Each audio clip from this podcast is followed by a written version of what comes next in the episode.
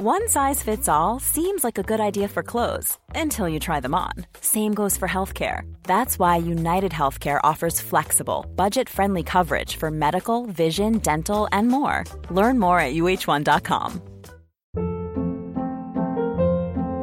Hold up. What was that? Boring. No flavor. That was as bad as those leftovers you ate all week. Kiki Palmer here, and it's time to say hello to something fresh and guilt-free. Hello Fresh. Jazz up dinner with pecan-crusted chicken or garlic butter shrimp scampi. Now that's music to my mouth. Hello Fresh. Let's get this dinner party started. Discover all the delicious possibilities at hellofresh.com.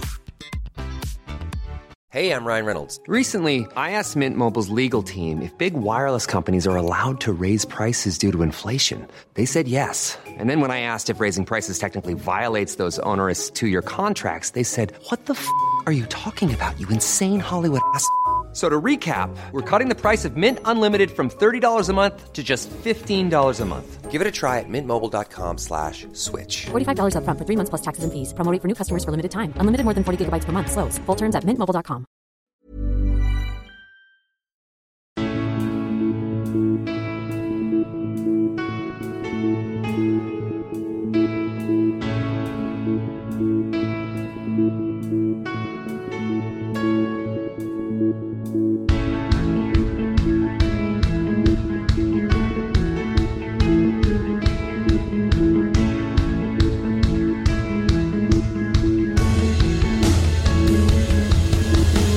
Bienvenidos a Alineación Indebida. Y entró el disparo de Martinelli de pinball, aunque muy mal lo habían hecho todos de cara a puerta, generando ocasiones claras de todo un poco en el Emirates, la clásica partida táctica de ajedrez, pero con el alfil matando al rey de rebote. Y que vote, que vote el Tottenham de Postecoglu, líderes de la Premier después de 8 jornadas. Es su mejor comienzo desde que ganaron la liga en 1961. Y no uno, sino dos fueron los goles con los que Scott McTominay le dio la vuelta al partido y la victoria al Manchester United, su clásica preparación antes del parón internacional. Y en el Tribunal Internacional deberían juzgar ese Crystal Palace Nottingham Forest que acabó 0-0, pero oye, al menos son mejores que los ascendidos. Hablaremos de todo eso, escucharemos a nuestros dos corresponsales en campo del QPR y mucho más hoy aquí en Alineación Indebida.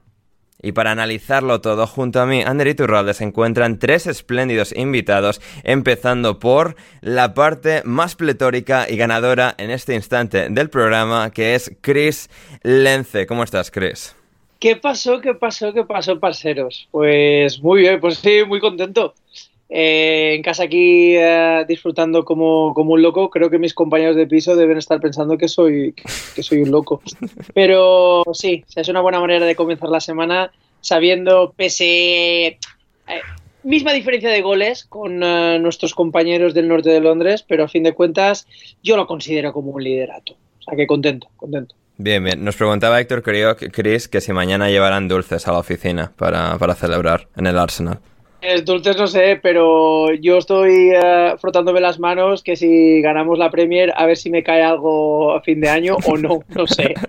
y estoy, yo estoy, yo ya, yo voy viendo, porque yo sé que mis compañeros que están más arriba en el escalofón, yo sé que ellos, eh, mi jefe me comentó, ojo, cuidado, sé que estoy aquí interrumpiendo la, la entradilla, pero mis no, jefes no se llevaron, o sea, que están más o menos dentro de la jerarquía baja, o sea, que no son jefes jefes arriba. Sí. Se llevaron un bonus de, no sé si serían de 3.000 libras por, por haber entrado en Champions, o sea que nosotros no vimos nada absolutamente, pero bueno, cuanto más suba el triunfo, pues imagino que algo rascaremos. Bien, bien, fantástico. Y también está hoy aquí con nosotros el brillante Rodrigo Cumbraos. ¿Cómo estás, Rodri?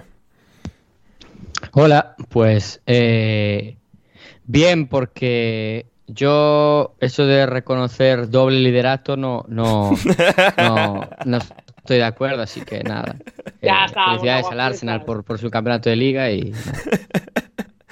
Llegaremos también a, a lo del Tottenham, que, que bien lo merece. Y finalmente, efectuando su largo, ansiado, deseado regreso a las ondas indebidas, a la titularidad en alineación indebida, es Borja García. ¿Cómo estás, Borja? Hola, hola, Ander, ¿qué tal? Eh, bueno, bien, feliz de que finalmente me hayas, me hayas sacado de la nevera. Eh, eh, claro, te- me metiste en una caja cuando hiciste la, cuando hiciste, te mudaste y yo estaba ahí, estaba ahí metido, estaba ahí metido. Oye, te mudaste tú a sacabas, México, sin vergüenza. Te fuiste ¿Se tú con la nevera a, a México. Bueno, pero todo así, o sea, yo no, no sé, no sé, algo debí de hacer, no, no se me daba oportunidades aquí jugando, sacando a gente de la cantera y tal y cual.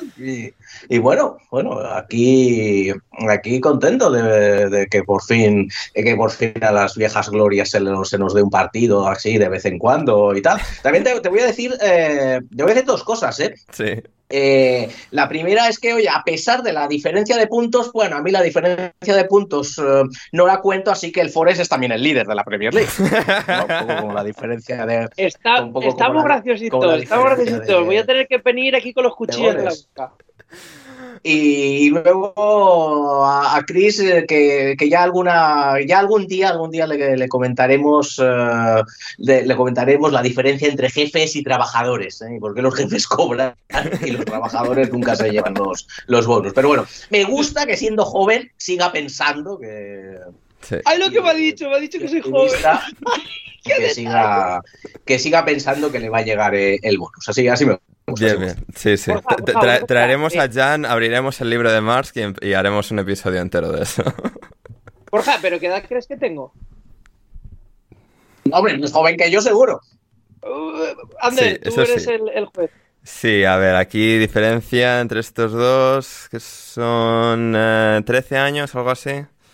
Creo que por ahí, 13, 14 años. O sea, que ya, ya estás tocando los 50, Borja. Bueno, me queda, me queda, me queda. Pero vamos, yo a, a, a Chris, eh, a Chris yo le, yo, la- yo le ponía entre los parenquitas, ¿no? no ¿cómo, ¿Cómo es esto? Sí, a ver, Parenquita sí, pero ya de 33. O sea, ya acercándose al, se- al señorío señoro.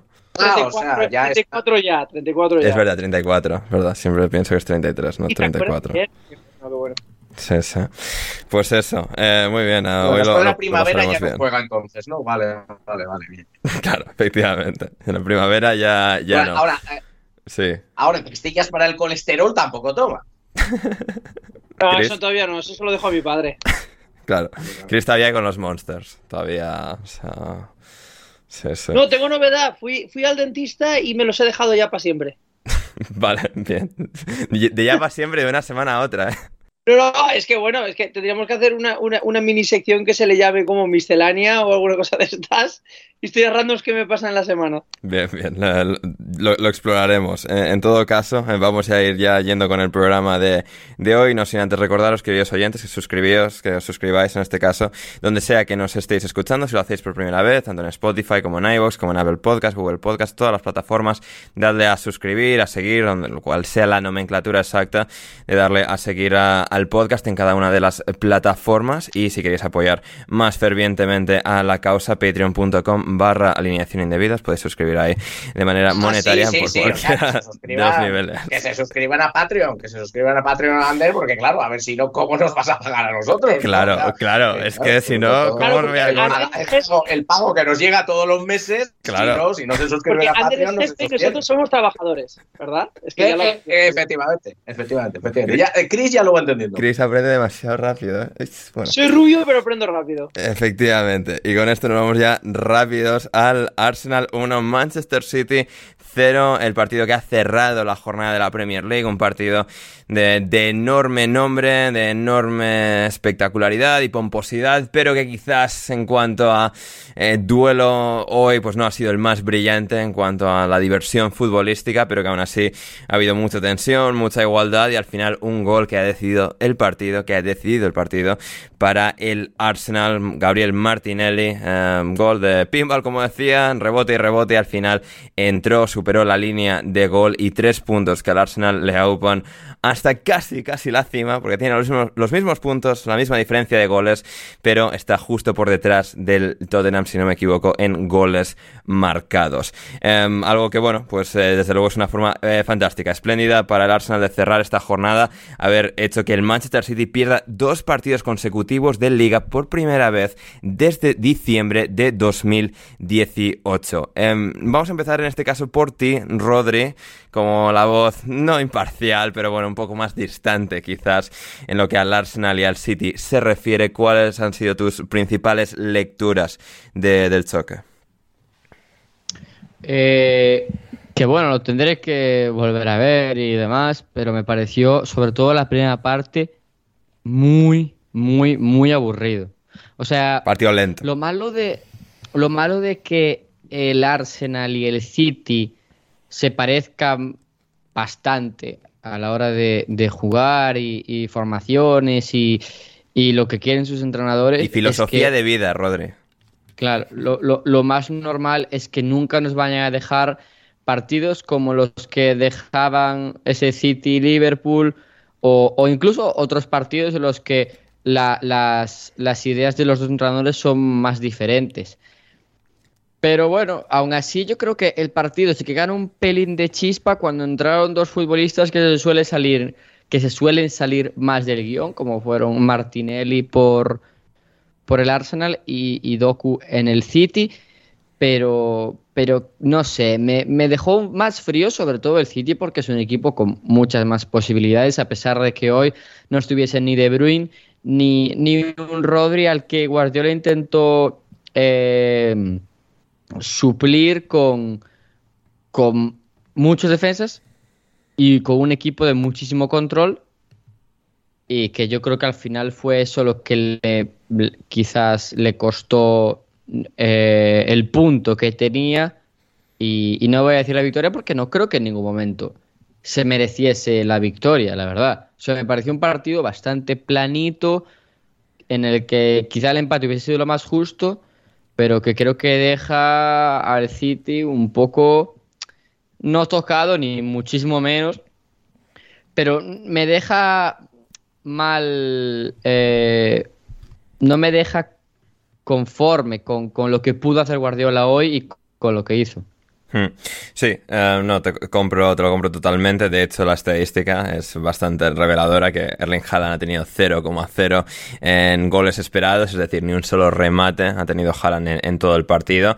Y en líneas generales, ambos equipos que han generado muy poquito en cuanto a ocasiones claras se refieren. Hemos tenido pues, algunos momentos de temor con David Raya, por ejemplo, em, teniendo una ocasión en la que casi la lía de manera total y absoluta y Julián Álvarez eh, aprovecha para marcar el 0-1 al principio del partido, pero eh, no, no se dio así y sí el gol de, Martinelli. Rodri.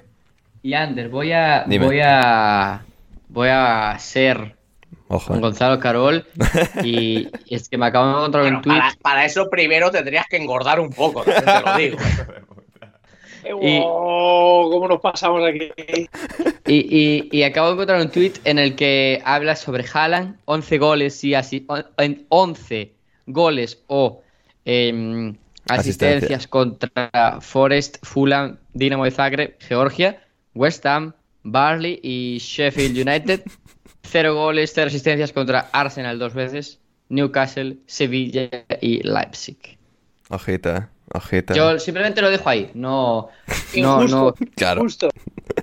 lo, lo deja ahí, sin más, eh, sin querer decirnos nada más con, la, eh, con el dato, con la estadística. Em, Chris, por tu parte, a ver, al final tampoco quizás sea cuestión de sobreanalizar algo, pues que sí que era seguramente de, empate a cero y que al final pues al Arsenal le cae la moneda de cara y ganan el partido con, un remate que al final pues entró, ¿no? Pero no sé, dentro de digamos el contexto de que el Arsenal pues no fue superado por el Manchester City, que pese a las bajas de Rodri De Bruyne, pues el Manchester City seguramente se les pueda todavía considerar un equipo con más poderío, con más potencial, con más fuerza que, este Arsenal. El hecho de que fuese un partido en el que ocurriesen tan pocas cosas para que pues al final uno de los dos pudiese asestar el golpe, en este caso el equipo de Mikel Arteta, ¿en ¿cuáles te, parecieron las principales claves para poder llegar hasta, hasta ese punto?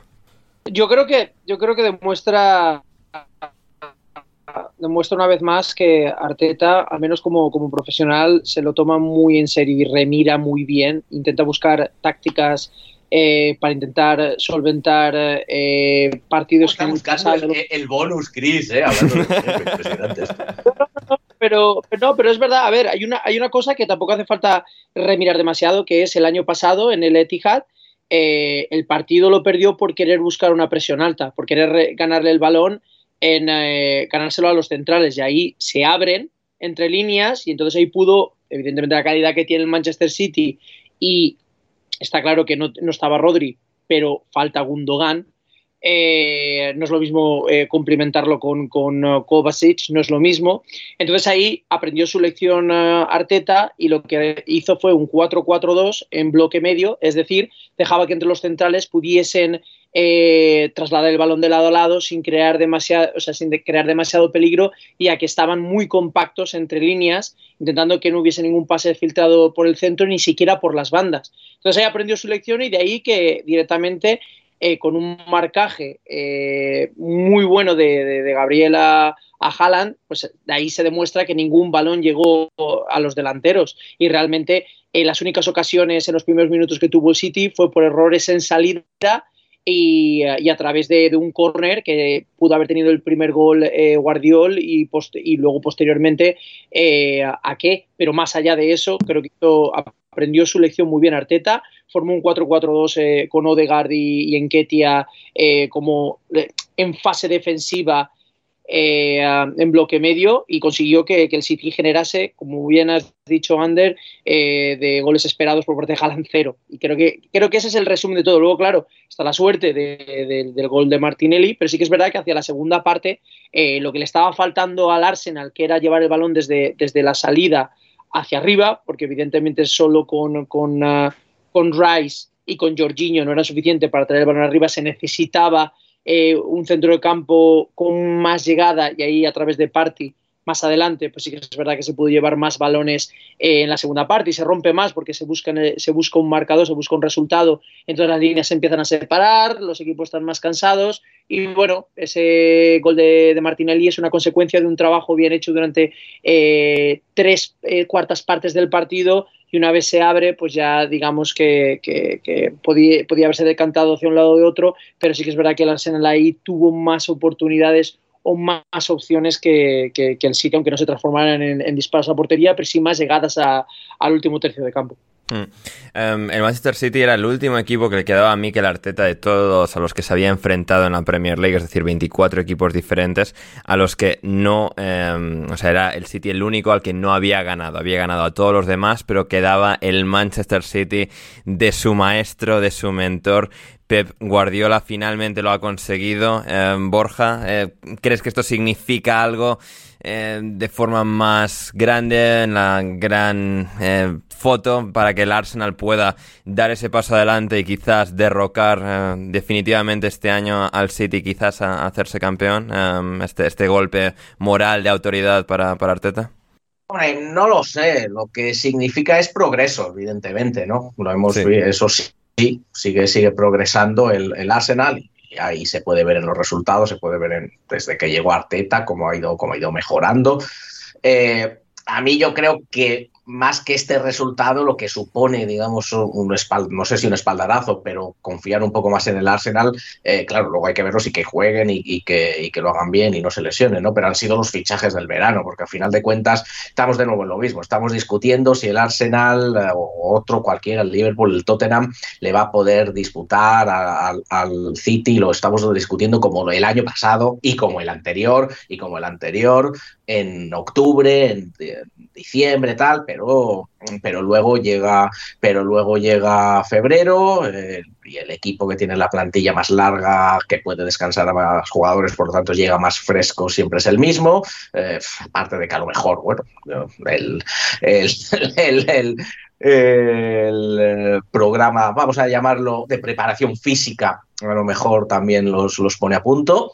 Eh, entonces, claro, pues eh, yo es que soy, en ese sentido soy muy, soy muy escéptico. Hay que, hay, hay, que esperar, hay que esperar, porque yo creo que hemos ya esto, hemos estado aquí bastantes veces los últimos años. Mm. El Arsenal, sobre todo, el, porque Tottenham quizás sea un poco más una sorpresa este, en este momento. El Arsenal ha mejorado, no solo los resultados, ha mejorado la plantilla clarísimamente también. Ahí sí que quizás le pueda competir más eh, a lo largo de toda, la, de toda la temporada y luego ya estar en más o menos en un nivel y más o menos parecido eh, como el Manchester City, que igual resulta que de, febrero a mayo solo pierde un partido, como ya lo ha hecho eh, en los últimos años. Así que bueno, en, progreso es, progreso es, evidentemente. Y, creo que también, sobre todo quizás puede ser mentalmente, ¿no? También para el equipo, ¿no? O sea, hablamos mucho cuando la liga que ganó el Leicester, cómo precisamente fue derrotar al Manchester City, lo que les hizo creérselo a la plantilla y demás, ¿no? Entonces, bueno, ver que el equipo puede ganar al, al Manchester City y ganar a los equipos, evidentemente mal no va a ser. Ahora bien, yo la duda que sigo teniendo eh, es, la que te decía, ¿no? De si eh, al equipo le va a dar para le va a dar como una vez cuando la temporada se vaya haciendo larga, si tienes, si amplitud o no la tienes. Eso es lo que tendremos que ver. Claro, si en todo esto resulta que en dos meses se, eh, lesiona Rodri y ahí tiene ya más problemas el City sería otra sería otra cosa no pero pero bueno vamos vamos vamos a verlo verdad. Hmm. no no eh, fantástica pero, pero yo sí, eh, una cosa solo que hay un o sea a diferencia de otros años creo que eh, la Valle de City no, no es más corta pero pero sí que creo que tiene menos nivel que la del año pasado Puede ser peor, puede ser peor, sí. y, creo que, y creo que eh, es, es peor en sitios muy concretos y muy importantes, porque... digamos, yo diría que puede ser peor el reemplazo de los buenos, quizás. ¿no? Claro, claro. Y además... Segunda unidad. es que hay futbolistas a los que no ha reemplazado, porque a Rodri eh, no le has buscado un sustituto eh, perfil por perfil, sino es que has buscado a, algo que sea lo que Rice, pero en dos futbolistas diferentes, que son Kovacic y, y Mateus Núñez. Y creo que ahí el City sale perdiendo. Y, otra cosa, eh, yo entiendo que, se pueda ver que la plantilla del Arsenal es mucho mejor. No sé, la verdad no estoy tan seguro de que, de que sea mucho mejor que la del año pasado. O sea, es decir, que con Rice fichan un futbolista impresionante, eso no hay ninguna duda. Para mí, eh, el mejor mediocentro de la liga, probablemente. Pero, pero eh, el tema es que, y creo que ya se le está viendo al Arsenal, algunos problemas a la hora de, encontrar el que haga de Shaka, que al final no se hablaba tanto de él, pero era un rol muy importante porque era quien compensaba en ataque y, un, y, un, complemento impresionante y muy, muy efectivo para, para Thomas en, en defensa. La asistencia del día de hoy creo que va a ser importante anímicamente para él, es que Kai Havertz ha dado el pase a, a, Martinelli, si finalmente puede dar ese paso adelante, entonces sí, que el Arsenal habrá, digamos, mejorado. Lo que, pasa no. hay que tener en cuenta, lo que pasa es que hay que tener en cuenta que Arteta desde su primer año buscaba un 4-3-3 que no le fue posible y sufrió mucho al principio y de ahí que tuviese que jugar con un 4-2-3-1 y tuviese que utilizar esa dupla de, de Party y Shaka. Está claro que Shaka en salida de balón y en, balón largo hacia, hacia los extremos es muy bueno y disparo de fuera, pero sí que es verdad que el sueño de, de, Arteta era jugar un 4-3-3 y creo que Declan Rice hace esa posición teniendo, teniendo en cuenta de que aún todavía tiene a Party en plantilla y tiene a Jorginho en plantilla, evidentemente reemplazar a, a Shaka eh, es imposible de momento, que decirte con lo que hay en la plantilla, pero sí que es verdad que si la mentalidad es jugar en un 4-3-3, eh, con Rice es más que suficiente para abarcar ese, centro de campo. Ahora bien, como bien dices, si intenta jugar un 4-2-3-1, pues está claro que eh, no es lo mismo tener al lado de, Rice eh, o Party Shaka que, que, no tener a Shaka. En eso estoy de acuerdo. Y luego, eh, puntualizando el tema del Manchester City, yo sí creo que este año tiene mejor plantilla que, el año pasado. otra cosa diferente es que, a lo mejor los jugadores eh, el año pasado eh, terminaron a un nivel espectacular, pues no están a ese nivel ahora mismo y ha habido reemplazos en los que hay que ver hacia dónde evolucionan. Y eso lo quiero concatenar con el hecho de, como bien decías, decíais, hay que ver al City en febrero porque evidentemente al principio siempre tiene sus baches y hay que ver los jugadores en qué estado de forma están en febrero. eh, pero evidentemente si se puede arrancar cuantos más puntos posibles ahora y si hablamos de esa progresión, vemos como el Arsenal por fin le ha podido ganar en un tete a tete al City, pero está claro que por un gol de rebote, pero no, como bien habíamos dicho, un empate habría sido justo, pero la victoria tampoco nos hemos escandalizado, no ha sido 17 tiros por parte del City. Con lo cual, yo creo que, que, por ahí son puntos a tener en cuenta y hay, que tener, y hay que ser pacientes. Y puntos, 20 de los que ya tiene el Tottenham tras ganar 0-1 con un jugador menos toda la segunda parte al Luton, el Tottenham. Eh, victoria de las, que, de las que marcan una temporada, de las que marcan un proyecto, al menos en, en su infancia, en sus comienzos, como, como es el de, el de Postecoglou, y, y realmente eh, sensacional el triunfo, la manera de conseguirlo y lo que refleja y dice de este equipo. Rodri, al final, pues bueno, la temporada será larga y veremos cómo se termina de desarrollar. El Tottenham, al Tottenham seguramente le vaya a faltar calidad en los momentos clave, pero eh, ganar este tipo de partidos ya es un paso adelante, un soplo de aire fresco tan especial, tan enorme, que, realmente em, es un equipo distinto y que es pues muy agradable de, ver a la vista. Sí, yo, yo creo que lo, lo, lo, más importante que puede sacar el Tottenham de, las ocho jornadas que llevamos es lo rápido que se han adaptado todos los futbolistas a, las ideas de un entrenador nuevo del que se podía dudar mucho porque al final viene donde Lo estaban deseando, ¿eh? Como querían a alguien nuevo. Claro. Y, aquí están. Y luego creo que hay otras cosas muy importantes que van más allá de, de, cómo juega el equipo. Al final, lo que ha conseguido Postecoglou es, es, es, creo que conseguir que, el, que los jugadores crean que en la idea, más allá de la idea, crean en sí mismos, porque al final mucho de, los, de las situaciones que se encuentra el Tottenham en los partidos dependen de la, de la inspiración y de la confianza en sí mismo que tenga el jugador. Por ejemplo, contra el Arsenal hubo muchas secuencias en las que Bisuma no, no tenía nadie a quien, a quien poder pasar y dependía mucho de, de que él pudiese hacer uso de unas cualidades que tiene de retención de balón, etcétera, y poder ayudar al equipo a través de sus propias cualidades y no de, la dependencia de un sistema. Bien, y más allá de eso, creo que lo más importante, creo, con, relación al otro día, es que yo creo que el Tottenham no gana el partido el año pasado. No, no gana este partido el año pasado, me da a mí la sensación. Es que de hecho, creo que el Tottenham el año pasado sale a la segunda parte a hacer un punto viendo cómo estaba el partido. el Tottenham el año pasado hubiese llegado a la expulsión y al descanso perdiendo 3-0 con el Luton.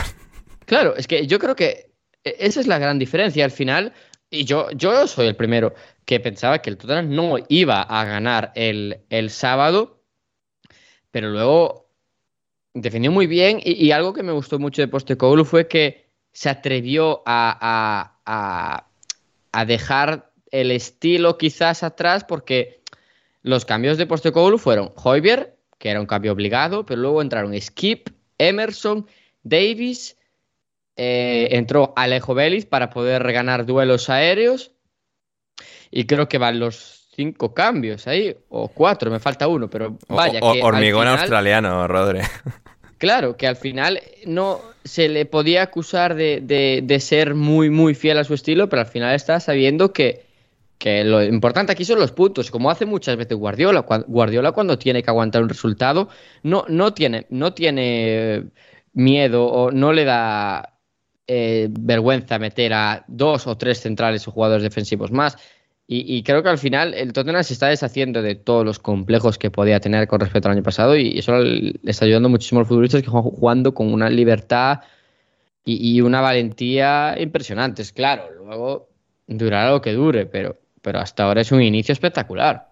Hmm. Y, sobre todo esa pareja de centrales, ¿no, no Rodri? Porque claro, pues acerca de Romero había muchas dudas por... O sea, lo bien... O sea, jugó yo creo que bien en grandes tramos de la temporada pasada, pero también muchas fases, muchas fases de, desquicio que, realmente hicieron, yo creo que a, la opinión pública formar una opinión acerca de él, creo que un tanto imprecisa, desacertada y que ahora en un contexto mucho más favorable, donde él es uno de los líderes y donde el equipo en general no siente ese desquicio a, nivel colectivo, eh, él realmente está brillando. Y junto a él un jugador que, a ver, sí que se le puede ver una cierta fragilidad por su fisionomía, por no ser, digamos, el central, entre comillas, más duro del mundo, pero entre él y Van de Ven, que marca en este caso el gol ganador, eh, el jugador holandés, eh, realmente fue, fue un día de, recalcar eso, de que también saben ser un equipo sólido atrás. Sí, yo, yo siempre he dicho que, que Cutio Romero para mí es uno de los mejores centrales del mundo y que al final el año pasado no solo por quien tuviese al lado, sino porque el equipo es un desastre y los futbolistas cuando no les acompañas por un, organismo que funcione bien, lo más normal es que empiecen a bajar el nivel porque es, obvio, es obvio.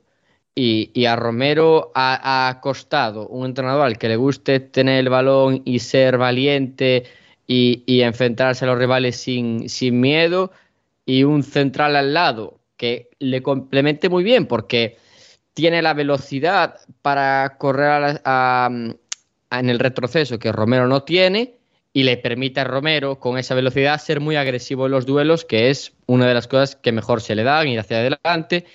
Y, y creo que cada vez más Romero se está animando a hacer cosas con balón que antes no hacía. Contra Luton en los primeros 10 minutos, que son un acoso y derribo del Tottenham, Romero se, recorre un par de veces el carril diestro con el balón en conducción, mm. que yo sinceramente no, no recordaba haberle visto hacer eso antes y creo que eso es síntoma de que tiene confianza y de que se le está permitiendo hacer eso, ya no solo desde el entrenador, sino desde sus propios compañeros en los que confía y, y en los que, y en los que se ve, se ve protegido.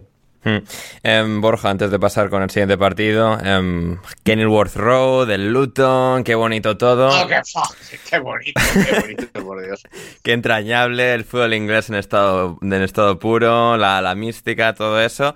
Es cierto que están fuera del descenso, que aún y con todo pues están por encima del Burnley, del Bournemouth y del Sheffield United, pero segunda vez que se quedan con uno más eh, en la primera parte que, su rival con un jugador más y no terminan ganando contra el Wolverhampton el otro día, hace un par de semanas, empataron y aquí pierden. al final, no, no sé, ¿qué, vislumbras en, este Luton que parece ya obvio que tendrán lo suficiente para no quedar por debajo de aquel Derby County de los 11 puntos?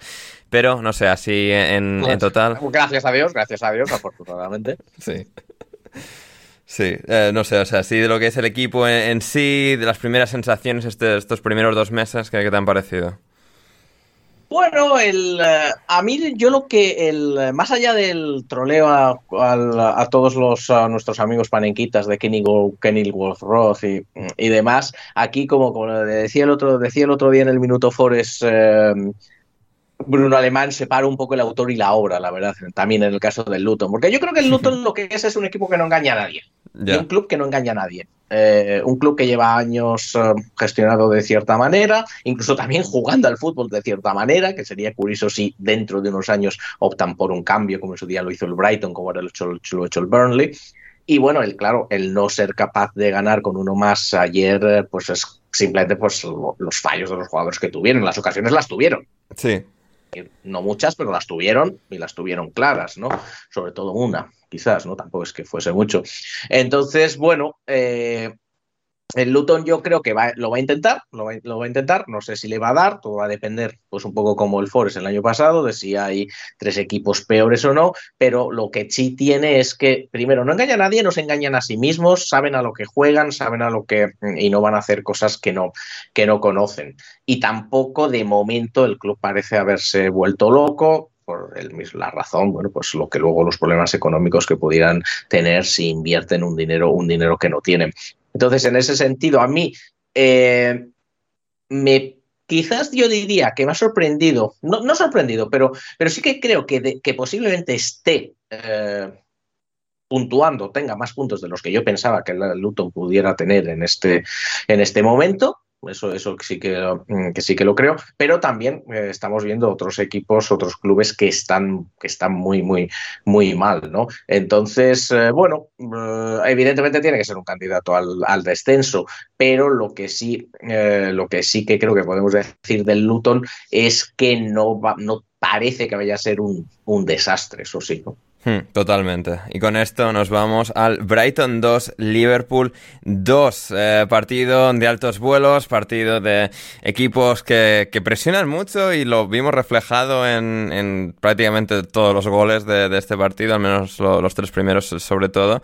Y, y, sí, al final, pues un reparto de puntos cuando parecía al principio que el Brighton podía ganar, adelantándose con el gol de Simona Dingra. Luego con dos de Salah, el Liverpool eh, se puso arriba, pero Luis Dunk acabó salvando el empate para, el Brighton. Partido muy parejo, muy equilibrado, Chris, que, que ha tenido un montón de ocasiones, que ha sido divertido de ver y que al final pues no, no ha podido ganarlo ninguno, pero que al final es reflejo quizás de alguna de las eh, limitaciones, deficiencias del Liverpool atrás y del poderío que tiene el Brighton en los buenos días.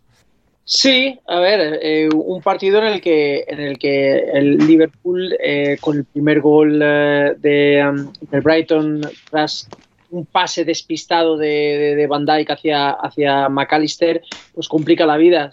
Ya hablábamos de que eh, Van Dijk no está en su mejor momento, lleva tiempo sin estar en su, en su mejor momento y ese bajón defensivamente, pues entendiendo de que es el, el, mejor, eh, supuestamente mejor eh, defensa del Liverpool y tienes al lado a Matip, que evidentemente no está a nivel de Van Dijk, pero ambos no están a nivel que se requiere para, un Liverpool de, de Jurgen Klopp en estos momentos, pues te complican la salida de balón y te complican defensivamente, porque realmente los dos goles, uno de tiro libre en el cual ninguno de, los jugadores de Liverpool es capaz, está hablando y es capaz de despejar eh, ese centro que se pasea por delante de cuatro jugadores de, Liverpool hasta que acaba conectando eh, con Luis Dunk y el primer gol, eh, lo que hablábamos, un despiste. Entonces, partiendo de ahí, sí que es verdad que, el Liverpool es un, equipo de dos caras. Es un equipo que defensivamente concede demasiado, le cuesta el, eh, mantener las, porterías a, cero y siempre queda ese run run de veamos a ver hacia dónde deriva esto. Pero sí que es verdad que en ataque, eh, como hablábamos en, anteriores programas, hay una mejora en, comparación con el año pasado. Eh, este año tiene más dinamita arriba y se conectan mucho mejor y ocurre que, pudo perfectamente aprovechar el Liverpool eh, unos despistes en salida por parte del Brighton que hizo que eh, el lateral del, Brighton, que estaba muy arriba en salida del balón, pues pudiese aprovechar esa recuperación de balón tras un mal pase al centro del campo para que el Liverpool pudiese eh, contraatacar y con más hombres arriba preparados para, construir pudiese, pudiese empatar. Eh, pero bueno, es un partido en el que, en el que se podría decir que varios errores en salida eh, provocaron que, cada uno pudiese tener ese gol eh, por su parte. Defensivamente tienen que trabajar mucho, mucho más porque el Brighton, no, el Brighton no, no, está defensivamente tan sólido como el año pasado, ni está tan fresco arriba como, como el año pasado. Y el Liverpool, pues hay una mejora arriba, pero tiene que andarse con cuidado porque defensivamente concede demasiado. Entonces ahí se refleja un 2-2 de dos equipos que, que están arriba en la tabla, pero que, que conceden goles. Hmm. Borja, ¿estás disfrutando al Brighton este año? Uf, ¿cómo juega Brighton? madre mía, qué, pedazo, qué pedazo de. ¿Qué hacen? Solo de vez en cuando ¿Cuántos fueron? ¿Seis, no? El Aston Villa les metió seis, sí. Sí, el, el West Ham 3 también, semanas antes. Sí, sí, pero, pero bueno, pero pedazo, pedazo, pedazo de equipo, pedazo de entrenador. Bueno, bueno, bueno, bueno. Una, una, una cosa. Eso sí, eh, yo no sé, eh, el equipo, el entrenador, eh, mi, mi, este, mi, mi, toma, ¿no? El, que, el de la tesis sobre el regate y tal, que no sé si os habéis enterado, que hizo una tesis sobre cómo hacer regates. sí, bueno, esto lo corregimos en un programa, creo que con José Alcoba, que le ponía muy nervioso que se llamase tesis porque debería ser más como trabajo fin de máster. O... Sí, sería fin de máster, sí, sería Una, una, tesina de fin de máster y tal, ¿no? Sí, claro, José, claro, José Alcoba, como, como, como querrá ser como querrá ser doctor, pues claro, claro no, esas cosas le. Eh, pero vamos, ahí en ese club el, el que el, al que de verdad debería, debería hacerle un monumento es al que vende a los jugadores. Correcto. Sí, sí, fichan barato y venden caro que te cagas. O sea, sí, sí. Eh, la, la, teoría la, la, tienen al máximo. Así que sí, sí. Veremos qué, qué tal en este año. El momento de Europa League más o menos han perdido con la ECA de Atenas, que no es lo ideal. Y luego esta pasada semana empataron con el Olympique de Marsella de de Tenaro Gatuso y los Ultras, porque bueno, pues ese club pues tiene a los Panenqui, tiene a Pablo Longoria, a Sergio Santomé y tal, y luego pues a los Ultras que también tienen voz y voto ahí dentro, pues porque algunos clubes son así, pero bueno, en todo caso... Simplemente eh... más voto que, que algunos de los Panenquitas, también te lo digo. ya, ya, ya, ya, por eso, por eso, así que madre mía. Pero bueno, eh, sí, Liverpool pues sacando un valioso punto, Soboslai como siempre genial, de Servi también en uno de estos gestitos que depende cómo se interpreten, pueden ser un poco populistas o no, pero fue curioso e interesante ver cómo pues, eh, quiso recalcar a la afición del Brighton que, digamos, aplaudiesen a, a McAllister después del partido, que sí, que se fue al Liverpool, etcétera, pero que todo lo que hizo en el poco tiempo que estuvo en Brighton pues fue excelente, dejó buen dinero a cambio y, y ahí también, pues eso, quiso, quiso estar ahí de, de servir para, para eso. Así que nada, vamos ahora con una pequeña pausa en alineación indebida y volvemos con mucho más aquí para desgranar el resto de la jornada Premier y un montón de temas más que tenemos para comentar. Ahora, volvemos. There's never been a faster or easier way to start your weight loss journey than with PlushCare. PlushCare accepts most insurance plans and gives you online access to board-certified physicians who can prescribe FDA-approved weight loss medications like Wigovi and Zepbound for those who qualify. Take charge of your health and speak with a board-certified physician about a weight loss plan that's right for you. Get started today at plushcare.com slash weight loss. That's plushcare.com slash weight loss. Plushcare.com slash weight loss. Ever catch yourself eating the same flavorless dinner three days in a row? Dreaming of something better? Well, HelloFresh is your guilt-free dream come true, baby. It's me, Kiki Palmer. Let's wake up those taste buds with hot, juicy pecan-crusted chicken or garlic butter shrimp scampi. Mm. Hello Fresh. Stop dreaming of all the delicious possibilities and dig in at HelloFresh.com. Let's get this dinner party started.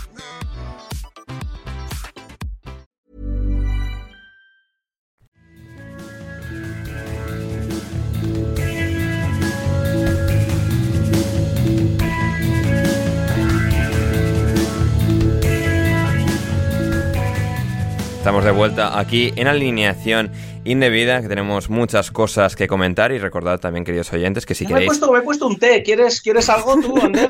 Así en la, en la... Estoy viendo, en la momento. igual para la siguiente pausa, igual hay ya igual algún, algún té que tengas por ahí, igual, igual me tomo también, pero de momento vale, vale. no- nos queda mucha, mucha jornada por delante y que recordar a nuestra querida audiencia que si quieren participar en el programa, en los comentarios de iVoox, de Spotify, en Twitter, en arroba podcast indebido, que son absolutamente bienvenidos, eh, sus, todos sus comentarios, todas sus participaciones, todo su feedback, a cualquier cosa que hayamos o que vayamos a comentar en el programa de hoy, dejádnoslo por abajo en comentarios. Y el siguiente partido que tenemos es otro 2-2, que en este caso es el que dejaron Rodri, West Ham y Newcastle. Partido eh, interesante porque el West Ham sigue dando pequeños pasos hacia adelante. eh, cada vez hay, dentro de la realidad de David Moyes y de cómo juegan y tal, pues con Ward Prowse, con Edson Álvarez, Suchek, le han dado un poco otra cara, Bowen y Paqueta siguen estando muy bien. Y aquí contra el Newcastle es cierto que hay un oleaje bastante fuerte, bastante salvaje en la segunda parte del Newcastle que supone los dos goles, le dan la vuelta a la tortilla, pero entra Kudos en la recta final y ves a ese West Ham que, que tiene esa- esas otras facetas, ¿no? Y que, que Moyes, después de todo y que los delanteros particularmente no le hayan salido, parece que todos los mediapuntas más o menos sí, y, es una buena noticia para, para, bueno, lo que puede llegar a ser el potencial, el, alto techo de, de este West Ham, no sé, alguna, alguna lectura que, que sacas de este partido. Eh, no sé cuántas veces he visto ya la, la captura de pantalla esta de, de los últimos resultados del West Ham. No sé qué creerme de todos esos, porque es un partido de encarabao contra el City. Un City que venía eh, a duras penas. Vale, lo del PSG fue muy buen resultado. Ah, di- Dice resultados de- del un- Newcastle en este caso, no del West Ham. Sí, sí, sí, sí, sí, perdón. Mm. Y, mm, y luego, eh, las victorias en Premier son Sheffield United, que sí, que son muchos goles, vale, lo que quieras. Eh, Sheffield United, eh, que es un 1-0 contra el Brentford en casa, ¿no? Sí. Y el, eh, el empate de hoy, y creo que se me cuela alguno por el medio, pero vaya, que fueron alguna victoria contra el Barley también. Sí. Un 1-0 en casa. Bien, a ver. eh, Newcastle is back, lo que queráis, perfecto. No, no, no estoy de acuerdo, pero bueno, es mi opinión. Eh, a ver, que yo no te he dicho nada de Newcastle back, o sea, no, no hagas aquí algo, o sea, no te inventes hombres de paja para, para tus cosas, o sea. No, no, no, lo, lo digo porque lo, lo, lo, lo he visto en, en Twitter, ¿eh? Sí. No hagas hombres de paja para tus pajas mentales. ¿Qué querías decir, Ander? No, Ah, no. está- ¿Estás hablando de insignes tuiteros, comentaristas de comentaristas en televisión y tal? O, o sea, haz el favor de no tirar la piedra y esconder la mano, por favor, Rodrigo. No, no, porque eh, ese en concreto me parece que la gama de cosas que dice las dice con acierto, pero aquí se nos columpió. ¿Pero por qué? Porque entiendo que, bueno, que al ¿Y final cada uno ¿Quién se equipo columpió, Rodri? es. ¿El nombre y apellido? No,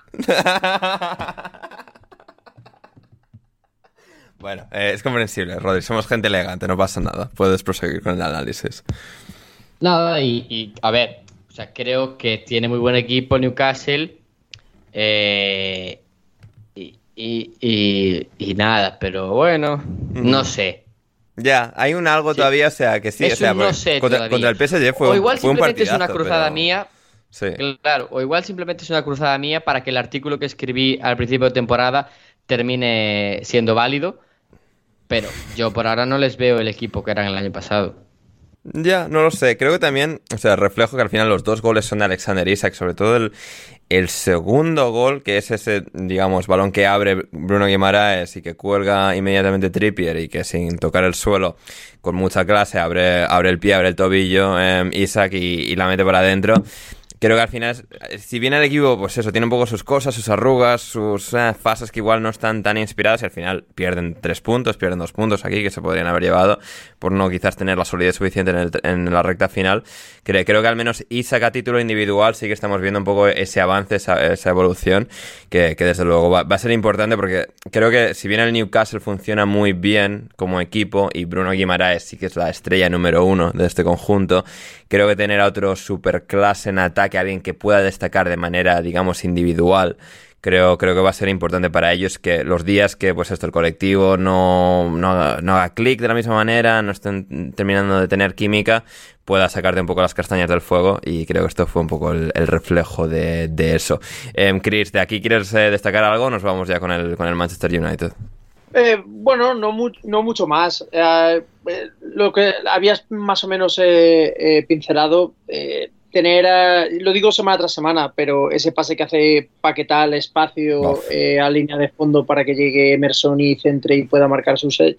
Hmm. O sea, es una muestra de que si ya el equipo de Moyes es un equipo típico inglés de, de- de contraataque, de atacar por bandas No, y centros. y el segundo gol me hace mucha gracia el del West Ham porque están como unos segundos ahí, un par de como de secuencias que no terminan de ser capaces de sacar el balón jugado desde atrás porque es el West Ham de David Moyes, pero acaban conectando con su fal por la derecha que consigue hacer una carrera en el lateral ahí sin que nadie al final se le cruce y se la da a Kudus y Kudus de repente un poco sin que el Newcastle lo espera saca un buen remate, un poco ahí mordida y tal, pero efectivo y les acaban robando la, la cartera. Pero claro, si le metes, si le metes ese picante, eh, digamos, con, eh, con Paquetá, que yo creo que el año que viene ya no estará en el West Ham. Bueno, Eso ve- que- o veremos sea, lo que dice la investigación, ¿eh? Veremos.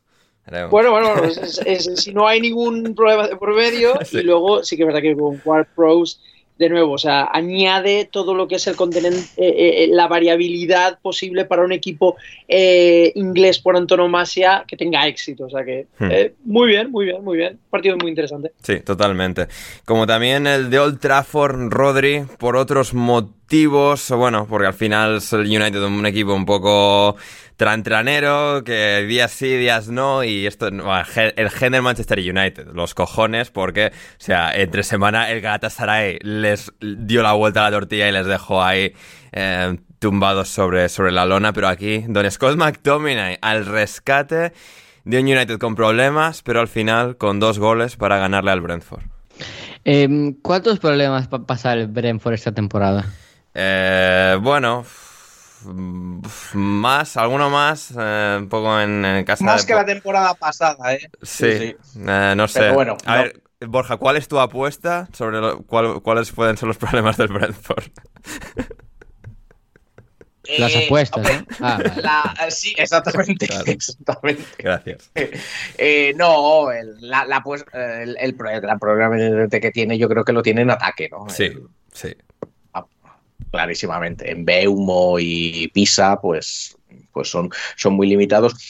Y, bueno, muy limitados, mejor que A ver, son. ¿no? están bien, pero sí que les Eh, falta el delantero pero- centro que marque goles. Claro, claro. Y además, y además, sobre todo, quizás lo que tienen también es que son delanteros que, que, no, les, que no les sirven al juego que tradicionalmente hacía el, eh, hacía el Brentford. Que esa, que, esa, que esa es otra, que eso es, que eso es curioso, ¿no?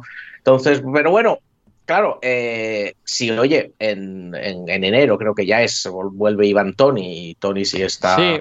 está bien y tal, pero bueno. Pero yo no sé si lo venderán. Ya, pero si no vuelve Tony, al menos Bueno. llegan 50 millones con los que comprar otras cosas. Sí, yo también, sí. Sí. Pero sí que es cierto que, que habiéndolos visto en directo, a mí lo, lo que me sorprendió del Brentford fue eh, un poco el cambio, ¿no? O sea, el- es verdad que sí, que siempre han sido muy, que, que- que se- que han aprovechado mucho balones parados y demás, pero, pero jugaban de otra manera, intentaban, intentaban por lo menos... uh, yo, creo que es la pieza de Tony, que ha hecho que todo lo demás se atasque un poco. Claro, Claro, sí. exactamente. Y les vi, les vi jugar mucho más, pues, pues eh, mucho, mucho más con más velocidad y demás. Claro, adaptándose a los jugadores que tiene. Hmm. Esa, es, esa es la cosa, ¿no? Entonces, bueno, bueno, eh, hombre, los resultados no están siendo muy, muy allá, ¿no? Ya. Eh, Contra rivales que, que, bueno, pues deberían de sacar puntos, supongo. Sí, ah, y aquí tenían la, la oportunidad, Rodri, ¿no? Pero sí, pues al final, pues en casa del pobre todos son pulgas, ¿no? Y, y, pues incluso Scott McTominay llega y te, y te da, y te da una hostia y te, te deja ahí eh, que no sabes ni por dónde te ha venido. Es que, es que los dos últimos puntos del Brentford son uno contra el Forest hace dos jornadas y uno contra el Bournemouth el 2 de septiembre. Sí. Y lo del Bournemouth está demostrando como que uf, es, es equipo al que sacarle los tres, ¿eh? Los tres puntos. Pero bueno. Sí, sí. Y lo del, Fo- y lo del Forest jugaron durante 50 minutos con un hombre más. Ya, Mm. Encima. Es Claro. cierto. Sí, sí, sí. Así que no, no es lo, lo mejor del mundo para el Brentford. Veremos cuándo pueden mejorar. Si sigue o no en portería Thomas Estracosa, que eh, llevaba un año y medio siendo suplente desde que le ficharon de la Lazio de manera bastante sorprendente. Fue el suplente de Raya. Este año decidieron fichar a un directo suplente de Raya, es decir, sale Raya y entra Mark Flecken del Friburgo. Y esta vez por fin han probado a Estracosa, que bueno, pues se puede decir que puede igual hacer algo más en los dos goles. En los dos goles. Sí, o sea, nada súper obvio, pero eh, tampoco, pues esto no, no marcó la diferencia positiva. Como tampoco lo hizo Nana eh, en la primera parte, porque santo Dios, lo de Andrea Nana da ya, da ya para, para, abrirle, para abrirle expediente. Pero no sé, Pero, de- pero, ¿qué pasa en la portería del Forest? Eh, Del United. de- de- de- del United. Porque, o sea, no, no vamos a hablar. no llega el wifi. O sea, creo el wifi del- de Old Trafford es famoso Es- por ser una basura, pues creo que en la portería igual pasa lo mismo. No, no llega el wifi. Es que no lo entiendo. Es el entrenador de porteros, es la presión, es la manera en que juegan, ¿no? Porque, ah, no sé, es que a mí la. No sé, no lo entiendo, no lo entiendo. No, sí, Onana se ha convertido en un Es que, portero de Lego, o sea, que no, no tiene, digamos, No, lo que pasa- capacidad ninguna. Lo que pasa es que hay un problema, hay un problema principal es la lectura del juego de, de Ten Hag. O sea, cada dos por tres se equivoca. Es decir, durante la primera parte lo único que hace es balón o nana, balón en largo a que la caza el delantero que la caza Mm, sí. todo el rato, todo el rato era una cuestión de control, o sea, de, de- de balones en largo, balones en largo, balones en largo, que eso, evidentemente, Onana, que acaba de llegar, ha tenido varios partidos irregulares en, en la portería por salida de balón, y encima le pones en un escenario en el que lo único que hace es no conectar con, con los tres de arriba, pues al final la primera parte es un desperdicio, de ahí viene el 1-0 del, del, del Brentford. La segunda parte fue radical, o sea, directamente ya los, el juego ya no era tan directo, se salía desde, desde los centrales y no se salía con balón en largo desde Onana. Y ahí, claro, evidentemente las carencias que pueda tener Onana no se ven tan claras porque el juego ya pasa por los pies de los centrales y luego también que cambian el centro del campo, cambiando a Casemiro y poniéndole muchos más centrocampistas, quitando a Bruno, a Bruno Fernández de- del extremo para pasarlo al centro del campo para conectar mucho mejor. Y entonces a partir de ahí se ve una fluidez en la construcción para llegar mucho más rápido hacia las bandas a través de, pues, o de Garnacho luego más tarde o, o- por el otro lado intentando o con el, o con el lateral con Dalot, etcétera, etcétera, para poder llegar de forma más fluida. De ahí se vio como en la segunda parte tuvo más arrinconado el Brentford y el Brentford podía salir eh, menos en la construcción de la, de, la, jugada y el fútbol, a veces esa, esa, especie que suele decir Pep Guardiola de si tenemos nosotros la posesión, pues el otro equipo no nos ataca, es lo mismo. Si juegas muy directo y no conectas ni con Hoylund ni con Rashford y lo único que haces es darle la pelota al contrario, pues evidentemente le estás eh, dando la iniciativa a un Brentford que sí que es verdad que no tiene una salida, no, o sea, no mantiene la posesión tanto ni construye tanto como solía construir antes, pero sigue saliendo desde atrás, asegurando y llegando muy bien.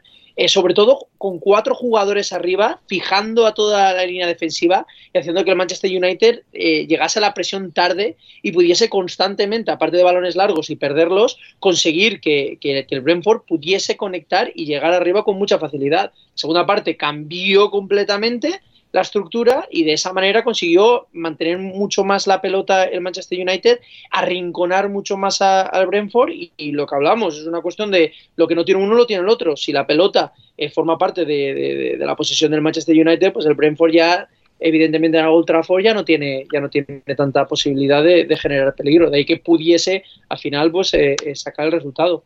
Hmm, completamente. Rodri, ¿quieres añadir algo o pasamos con el siguiente partido? Quería añadir dos cosas eh, sobre lo que decía Chris, que yo por suerte he podido analizar varios partidos del United este, este año ya. Por suerte o por desgracia, Rodri. Sí, efectivamente. Eh, y es muy notable cómo muchas veces a la mínima complicación que tiene el United con el plan de partido, la única solución es eh, eso que decía Chris, o Nana se para y como no puede jugar con los centrales o no puede jugar en corto, la, la, manda, la manda lejos a futbolistas que no tienen ninguna habilidad para recibir y ganar balones aéreos porque, pues porque no lo son. Es decir, tú no puedes, no puede ser que tu segundo plan o tu plan B sea envíos en largo a Rashford o a Anthony o a cualquiera de los extremos que esté en el campo porque, porque no, lo más probable es que no ganen el balón. Le pasó contra el Arsenal y ahí no estaba Hoylund hasta que entró la segunda parte y cuando entró mejoró un poco el United y creo que Hoylund sí que puede funcionar como esa referencia sobre la que jugar el largo porque más allá de que sea alto y demás, eh, utiliza muy bien el cuerpo, eh, recibe muy bien de espaldas y le puede ayudar al United en, en esos días en los que pues la salida del balón se le complica y también al final está, está sin Lisandro, que es un muy buen central, con jugando, jugando en salida de balón. Y la otra cosa es que me da la sensación a veces de que Onana eh, deja como hace la portería demasiado grande. No porque, no porque no salga, que por ejemplo, el gol de Nottingham Forest sí que debió salir, el que mete eh, a Bonigi, pero, pero el otro día contra, contra el Brentford también me da la sensación de que está demasiado tirado hacia un lado y eso al final da la Pero es que luego también se, cae por, se cae por fascículos, o sea, ¿qué es esto? Claro, claro y, al final parece que la portería es demasiado grande y no necesitas un, un, disparo ni muy colocado, con tal de que vaya medianamente fuerte, él ya no es un portero que suela, que suela parar esos disparos ahí abajo, ni muchos porteros lo son, pero si dejas tanta portería al final, eh, no tienes, el delantero no tiene ni que levantar casi la cabeza, con tal de ver tanto espacio, dice, bueno, pues dirijo el balón aquí fuerte y aunque no vaya muy colocado, estoy muy cerca. Y eso es la sensación que me da, que Onana hace la portería demasiado grande. Hmm. Sí, sí, sí, creo que es un buen análisis. Porque además también tiene esta, esta tendencia a, a ponerse casi de cuclillas para ganar, para ganar potencia. Ya. No sé, no sé, tengo que seguir viéndolo y además de porteros tengo prácticamente ninguna idea pero me da la sensación de que se hace, se hace demasiado pequeño o hace la portería demasiado grande. Hmm. No, me parece, me parece ahí una buena observación y con esto nos vamos a Selhurst Park. Crystal Palace 0, Nottingham Forest 0.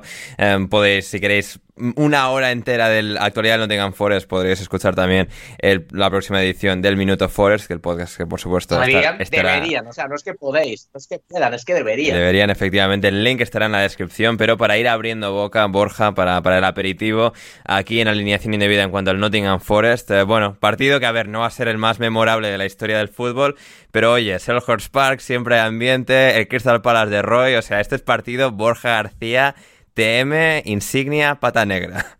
Sí, sí, sin duda. Tampoco fue malo, ¿eh? El partido. Ya, ya, bueno, al final como no hay goles, pues bueno, tal, recalcamos, pero... Claro, claro. Lo que, lo que no hubo, lo que no hubo fue.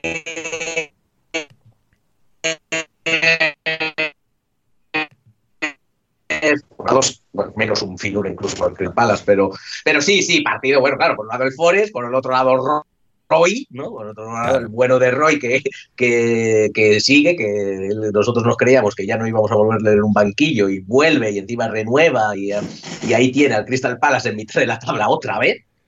Pero bueno, vamos, vamos a ver a final de temporada. Por encima cómo- United cómo y acaba Chelsea, no ven al Crystal Palace. Ahí está, ahí está, con el abuelo, con el abuelo, ahí estaba. Y, y con muchas bajas también, ¿eh? Con muchas bajas. Ece no, no pudo jugar, varias, varias bajas. Lerma, Olise, habiendo- Dean Henderson... Olise, efectivamente. Sí. Exacto, King Henderson también, habiendo vendido, que bueno, ya lo que contribuía Saha al equipo, pero habiéndolo vendido al fin y al cabo, eh, antes, eh, al- antes de empezar la temporada, y lo sigue siendo el bueno de Roy. eh, bueno, pues eh, jugando con, su- con sus armas, y la verdad es que tampoco no jugó, no jugó un, un mal partido. Sí que es verdad que en la primera parte el Forest eh, sometió, yo creo, al, Sí, sí.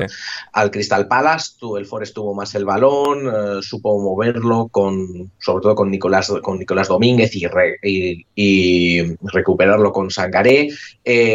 Tuvo dos buenas ocasiones, dos, tres buenas ocasiones, una en un balón largo de Murillo, otra en una conducción del propio Murillo, del central brasileño, que por cierto podía haber sido, si lo llega a marcar, eh, el gol de la temporada, también te lo digo, Ander. ¿eh? Sí, sí, o sea, pero es que es una locura que el central llegue ahí con las fintas, los regates y casi marque el, el gol de su vida. O sea, yo ya fan de este tío Sí, de- o sí. sea, desde el minuto uno. le, le falló el rebate, le falló el rebate porque ahí se notó que es zurdo. ¿no? Claro, Es- y en plan potencia con la derecha, a ver qué sale y bueno, salió el Claro, gol. exa- Claro, exactamente, exactamente. Si ese balón le pilla en la izquierda, yo creo que hubiera sido gol. Pero bueno, es un chaval que acaba de llegar, es que es el segundo partido con el Nottingham Forest, tiene 21 años, acaba de llegar del Corinthians y el primero que jugó fue el que el anterior partido en casa contra el Brentford, en el que a mí me, me dio muy, muy buena imagen. En el partido contra el. eh, contra el Brentford, eh, sobre todo destacó en defensa. Se le notaba, bueno, pues un nervioso, joven, ¿no? Un poco más cohibido en ataque, pero en este segundo partido en ataque, la verdad es que también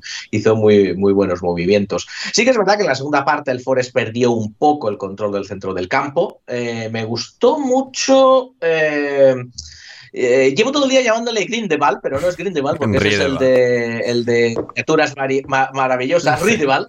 A este lo fichó gustó, Frank de Boer hace seis años. Sigue ahí. O sea, habiendo jugado muy poco Sigue en los ahí. seis años, pero eh, jugador de calidad. O sea, Sí, sí, sí, ¿no? Muy buen toque. eh, Mientras le duró la, mientras le duró la gasolina, la verdad es que fue el que un poco recogió, tomó un poco el mando del centro del campo en la segunda parte y creó algo, algún que otro problema, aunque sí que es verdad que el, que el Crystal Palace en realidad solo tuvo una, una ocasión, una ocasión en la que, por cierto, creo que, que falla Murillo. Murillo se des, más que fallar, se despista. Hmm. Se despista y le gana el, y le gana Mateta, le gana la, la espalda. Pero bueno, yo en general, sobre todo desde el punto de vista del, eh, del partido, decir primero, ambientazo evidentemente en Selhurst Park, eh, Ander, sí, que es uno de los, de los mejores estadios de la Premier League, aunque la gente no, no lo diga. Por otro lado, bueno, pues oye, Croydon también hay que ir con un poco de cuidadito por Croydon.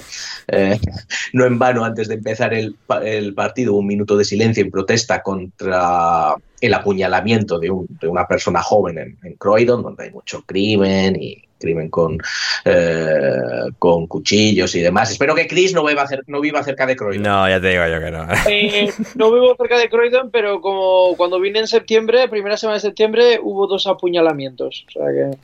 A ver, ¿En Croydon o donde En la calle vives? de mi casa. ojo. Ah, bien, vale, bien, buena zona.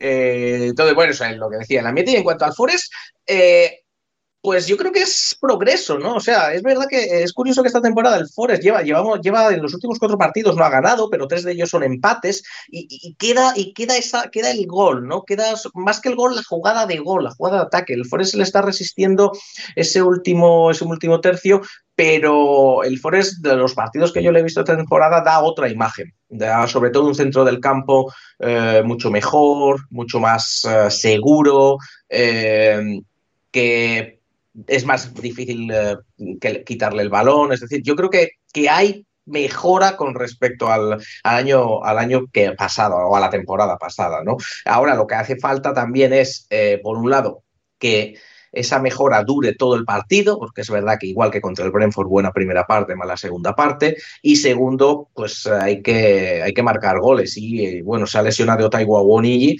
y puede tener para 3-4 semanas y eso al Forest yo creo que le va a complicar un poco las cosas. Hmm, va a ser interesante ver si Chris Wood puede reemplazarle de manera efectiva o no, pero bueno, ya esas mejoras como Borja comenta, sí, bueno, Nicolás Domínguez, Sangaré, Gibbs sí. White, Hudson Odoy, o sea, es un equipo que tiene ya otro potencial, otra capacidad de este año y que veremos si lo terminan de plasmar. También el mejorar un poco todo el centro del campo y el ataque repercute en tener más el balón, ser un poco más seguros ahí y poder jugar con un central menos, que también ha mejorado eso con Murillo, ahora, ahora al lado de Willy Ball. Y, y sí, a ver, a ver qué tal el Forest, que desde luego un Pero equipo lo de estimulante. Willy Bolly, habría que hablar de Willy Ball. Habría No, que ningún hablar de sentido Willy como lo de Bolly, Orier, ¿eh? o sea, de repente estos dos que eran, o sea, absolutamente insalvables en sus antiguos equipos, eh, han llegado aquí y son jugadores totalmente nuevos. Así que...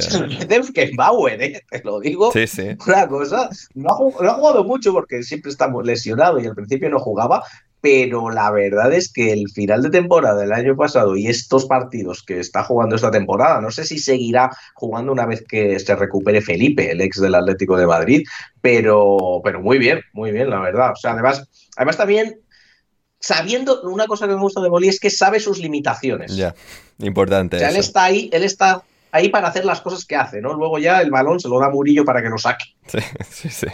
Exactamente, exactamente. Así que bueno, veremos, veremos qué tal el Nottingham Forest esta temporada, que siempre, pues, bueno, el año pasado ya también, pero este año todavía más. Es un equipo interesante, atractivo de, observar sobre los terrenos de juego. Eh, antes de pasar al siguiente partido, ya a colación de, de este partido, David Dorado, nuestro buen amigo David Dorado, nos preguntaba Borja, eh, para el tal Forest Live ese, para entrar a un fondo en Selhurst Park, pasa entre casitas. ¿Por qué no es tan guay como Kenilworth Road? Y para todos, ¿cuál es el estadio más infravalorado de Inglaterra? Nos decía.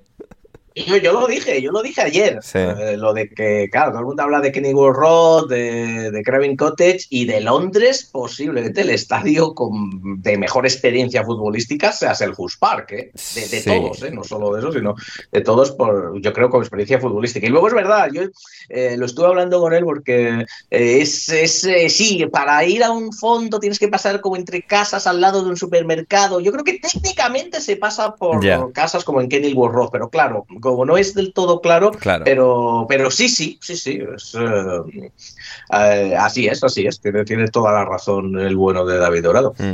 Juzgando desde la distancia, porque obviamente Borja ha visto muchos estadios en Inglaterra, y tú, Chris, varios, pero tú y yo, Rodri, em, claro, tú has estado en el del Tottenham, yo he estado en el del Emirates, aquí cada uno en en el de sus equipos.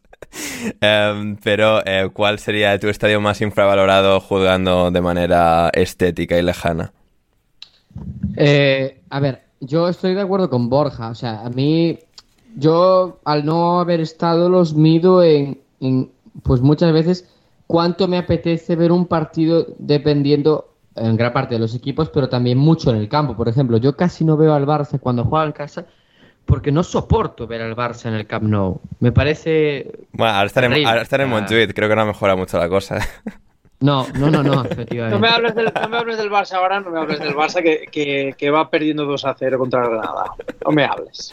bueno, Pero, pero por ejemplo, el eh, Park me gusta muchísimo verlo porque al final eh, el ambiente es muy bueno y sobre todo el Crystal Palace tiene partidos contra los grandes en los que saca resultados que eso es, es un- ese ambiente es impresionante.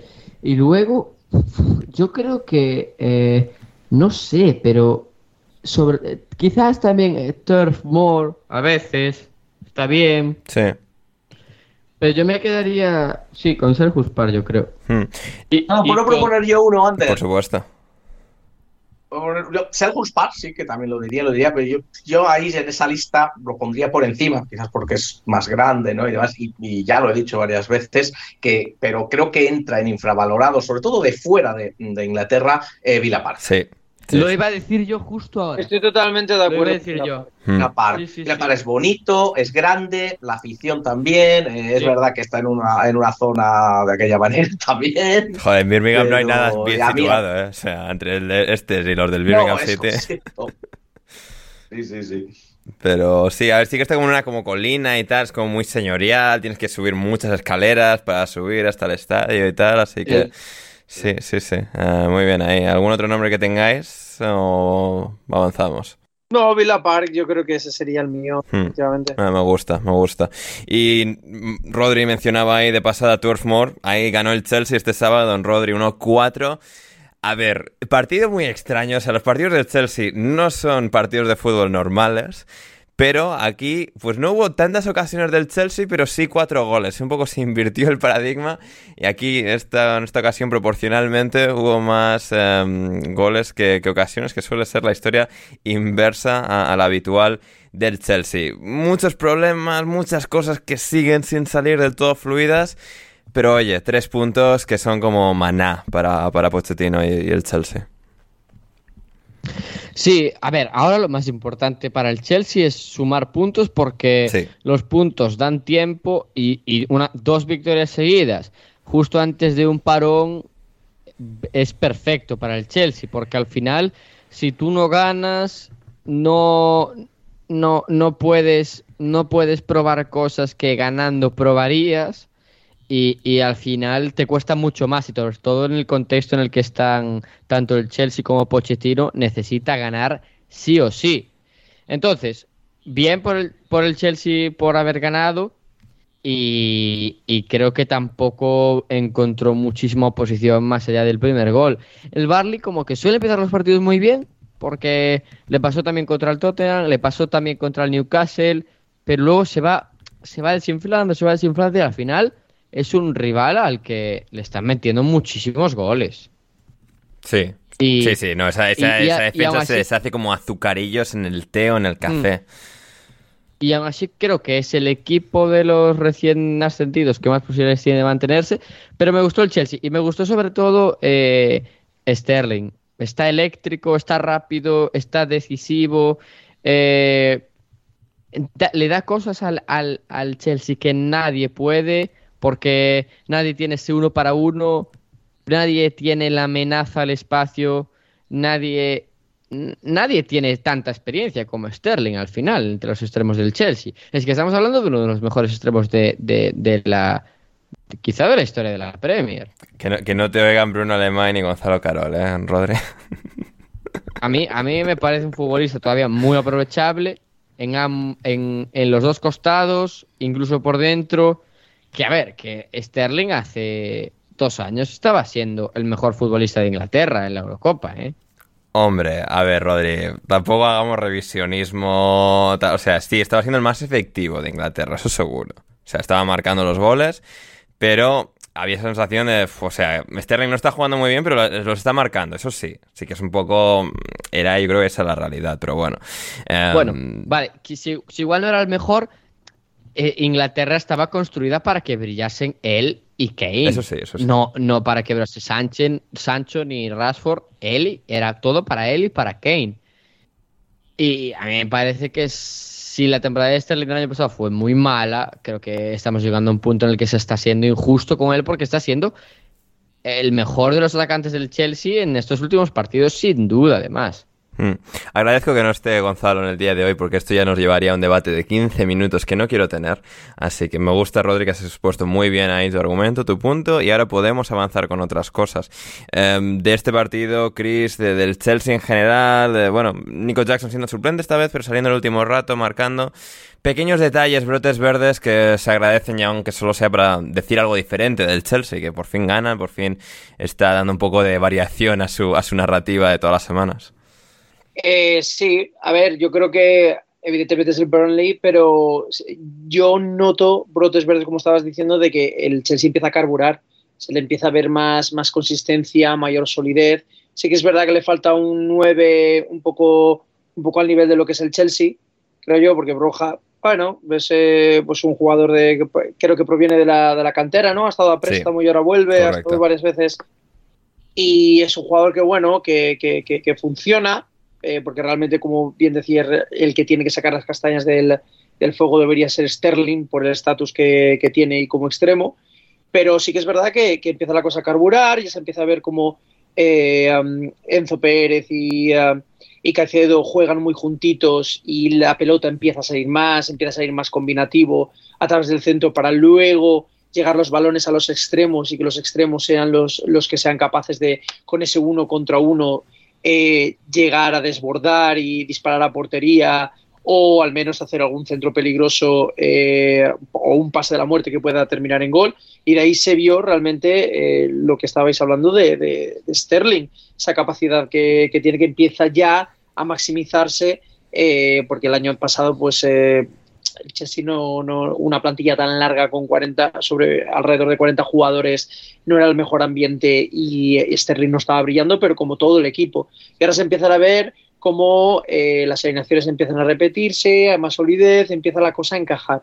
Y yo creo que para lo que es el, el color de, de, de, la liga pues le viene muy bien que, que los equipos que, que siempre habían estado allí en zona Champions, etcétera, etcétera, empiezan a resurgir, como puede ser el Liverpool y como puede ser el Chelsea, y darle un poco más de, de emoción y que no sea siempre el City el que se acabe llevando el gato al agua. Mm, absolutamente. Y con esto, Everton 3, Bournemouth 0. Nos preguntaban eh, por Twitter, nos preguntaba eh, tío Pete, eh, para todos, ¿se podría decir que a Iraola se le están quedando pochas las cerezas? Uh, sí. Uf, pochísimas, ¿eh? Pochísimas. Sí, sí, sí, pochísimas. Cosa... No, no ha traído la magia de Vallecas, ¿eh? Todavía eh, con él. No termina de, de, calar, de cuajar esto. Borja, no, la tarta, la cerecita, como que no, no, no termina de salir a, punto, ¿eh? No, no, no, no, no, clarísimamente. Y mira que es un buen entrenador, un entrenador que a mí me gusta, además el entrenador del Rayo Vallecano, equipo al que yo sigo, ha demostrado claramente en la Liga Española que es, que es capaz pero bueno, no, no, no está, no, no, no le está saliendo. A mí me llamó, me llamaron la atención dos cosas del, partido. En la rueda de, en la rueda de prensa posterior al, posterior al partido, Andoni Iraola eh, dijo que habían entrenado durante toda la semana el, el no cometer errores, ¿no? Y eh, bueno, pues el primer gol viene de un error, o sea, un error de su, de, de, de, una mala entrega del, del equipo. Sí. Entonces, claro, eh, pues ya si, si, entre, si lo entrenas y a la primera de cambio no te sale, pues algo, algo está pasando, algo está pasando ahí. Aquí en, eh, en Inglaterra se dividen en, eh, se, yo creo que se dividen en dos grupos lo, las críticas que he leído al Bournemouth. Eh, por un lado, más al club en cuanto a los fichajes, que los fichajes han sido malos y la verdad es que la, las cifras están ahí. Yo lo leía, creo que en The Guardian, sobre los fichajes que ha hecho el Bournemouth, que la verdad, pues eh, creo que cinco o seis de los fichajes no tienen ni ningún gol ni ninguna asistencia. Muchos no han jugado todavía porque no. Alex Scott y Tyler Adams claro, han llegado lesionados. Pues, o sea, claro. Y, claro. y eso no ha ayudado. Y, y entonces eso Claro, claro, claro, eso por un lado. Y por otro lado, también algo típico aquí en Inglaterra, el decir que, bueno, que claro, que es que el problema es que Iraola quiere hacer a jugar al Bournemouth algo que no sabe o que no puede jugar, claro, ¿no? Claro. Que, claro, pues claro, lo comparan con Gary O'Neill, ¿no? Del año pasado, tal, todos aquí prietos y muy y a la defensiva y a la inglesa, y bueno, que claro, que, el, que básicamente que Iraola quiere que el, que el equipo no juegue, que el equipo juegue algo que no puede jugar. Entonces. Yeah.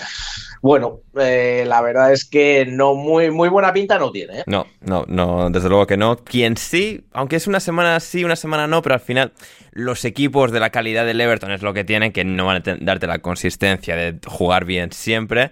Rodri, pero ofensivamente el Everton está haciendo cositas, sobre todo desde que ahora Calvert-Lewin ha vuelto de la lesión. Han fichado a Beto, que aquí juega en la segunda parte, titular Calvert-Lewin viendo el resumen sobre todo este partido, hay una energía cuando el Everton ataca, una clarividencia que no han tenido el año pasado sobre todo y los días que no está ninguno de los dos delanteros, que, que les falta, ¿no? Pero van hilando, van tejiendo un poco jugadas muy, muy eléctricas de, de ataque, de salir todos muy en tromba, de manera bastante coordinada y con bastante eficiencia y al final aquí se lleva una victoria con, con todas las de la ley contra, contra el Bournemouth. Sí, a ver, es que al final lo, creo que lo comentábamos. Yo el partido de este fin de no, no lo pude ver, pero lo comentábamos el otro día. El Everton estaba generando ocasiones. Era cuestión de tiempo o cuestión de suerte quizá que algunas de esas ocasiones entrasen. El otro día metieron tres y yo recuerdo partidos contra el Fulham, partidos contra el Brentford incluso, en los que pueden marcar más goles de los que, de los que marcan. Y, venía viendo un Everton que estaba defendiendo medianamente bien. O sea, estaba viendo un Everton que no, salvo el, el, partido extraño que puede tener, pero venía un Everton siendo bastante consistente, sobre todo a la hora de defender bien el área y generar buenas oportunidades. Luego, si quizás entre medias le costaba más eh, mantener el control de los partidos, pero en esas dos cosas estaba generando eh, realidades defensivas y estaba generando posibilidades en, en, ataque. Que empieza a marcar, yo creo que también tiene que ver con que se está empezando a recuperar Jack Harrison, McNeil, Carver Lewin y además eh, Deitch está empezando a encontrar la posición ideal para un Garner que le puede ofrecer mucho al Everton porque tiene trabajo defensivo, pero luego tiene también calidad para sumarse al ataque, para poner centros, para dar asistencias e incluso para, para, para llegar al área. Hmm, todo, creo, que el Everton, creo que el Everton, a poco que mantenga a sus futbolistas más importantes bien físicamente y pueda ir eh, metiendo en ritmo y, y, y en, y, en, y en, en, la vida de cómo funciona el equipo a los nuevos fichajes, a los dos delanteros nuevos, creo que no va a pasar problemas, la verdad. Sí. Lo digo completamente en serio. Co coincido, concuerdo. Eh, el nivel de los fogonazos que, les, que le hemos visto al Everton no lo, no lo, hemos visto en casi ninguno de sus teóricos rivales mm, a, abajo. Sí, justo, justo. Y yo creo que justo. ya con... Un buen nivel del Everton creo que no te lo llega, no, no, llega a ninguno de los que están abajo, la verdad. Exacto, yo creo que eso los puede salvar. Los últimos dos partidos que nos quedaban por mencionar, el Fulham 3-1, victoria sobre el Sheffield United. El Sheffield United es un absoluto horror por todas partes y horrorífica, desgraciadamente, fue la lesión de Chris Bassam no busquéis, no cometáis el mismo error que cometí yo el sábado por la tarde cuando escuché, ¿no? Que se ha retrasado 15 minutos el partido, han puesto 15 minutos de, añadido al a la primera parte del Fulham Sheffield United por no sé qué de Chris Bassam. Claro, yo, yo he asumido que igual se habría dado en la cabeza, se lo han llevado por alguna conmoción o algo así. Luego fui, vi su tobillo, por desgracia, y santo Dios bendito. No lo busquéis, como digo. Eh, una pena que el capitán del Sheffield United, jugador insignia del, del, último lustro y más, casi, casi una década, lleva Chris Bassam ahí siendo un jugador eh, capital, fantástico, de una versatilidad única y que, bueno, pues va a perderse el resto de la temporada y esperemos que, que pueda volver a jugar al fútbol. En cuanto al partido, pues eso, el Sheffield United es que es un equipo con carencias por todas partes, que no han podido ser subsanadas, que imagino que ahora con el parón de selecciones harán finalmente el cambiazo, veremos de entrenador, porque al final es que no han logrado un poco, sí que hubo unas vibraciones positivas en el primer par de partidos, pero no han podido construir sobre ellos y no han hecho más que llevarse hostias desde entonces.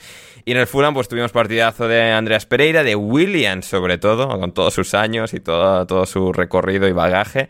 Eh, espectacular partido suyo y un poco el Fulham a través de un poco del resto de todos sus atacantes, de Córdoba Reed también, encontrando vías hacia el gol que pues ya no te va a dar Mitrovic, ni tampoco, pues porque se ha ido, y tampoco Raúl Jiménez y Carlos Vinicius son igual de buenos. yo estar como William a, a su edad. Sí, ¿eh? sí, sí, sí, o sea, una... Estar como William, madre mía, qué rapidez, sí, sí, sí, qué, qué, qué... Bueno, ya quisierais todos, en realidad. No, yo también, o sea, no, no, dame a mí esa firmo, vitalidad. Dios mío, pero sí, sí, no, Williams se exhibió contra el Sheffield United y victoria importante para el Fulham 3-1 y finalmente empate a uno entre Wolverhampton y Aston Villa, eh, punto importante para Gary O'Neill, punto importante para Unai Emery también, eh, Chris, Rodri, Borja, no sé, de este partido que también ocurrió un poco a la misma hora que el del Newcastle, el Liverpool, no lo hemos visto con tanta atención, pero bueno, eh, punto que sacan derby más o menos de la zona de Birmingham, West Midlands, eh, no sé, algo que se llama su atención de ahí. Como siempre, neto, sea, neto por parte de, neto por parte de Wolverhampton, sí. realmente, o sea, lleva jornada tras jornada siendo el, el, más peligroso, o marca los goles o asiste para su equipo. Yo creo que probablemente, yo diría a día de hoy, si hago así un, un cálculo, por no pisarme los dedos, yo diría que está en el top 5 de, de la Premier League eh, eh, de momento, después de, ¿cuántos son? ¿Ocho jornadas? Ocho jornadas, efectivamente. ¿Sí? Ocho jornadas, eh, si me apuras, te pondría el quinto, el cuarto mejor eh, jugador de la Premier ahora por rendimiento, junto a Madison. Ponemos ahí dos. Y bueno, tendría que pesar mucho más, pero estos dos los pondría ahí fijo y luego al que se le ocurra. Pero Hmm. Pues, o sea, yo creo que Wolverhampton está sacando ciertos resultados gracias a, a Neto principalmente. Mm, De Madison tenemos preguntas también que vamos a llegar a nuestra, a nuestra sección de preguntas.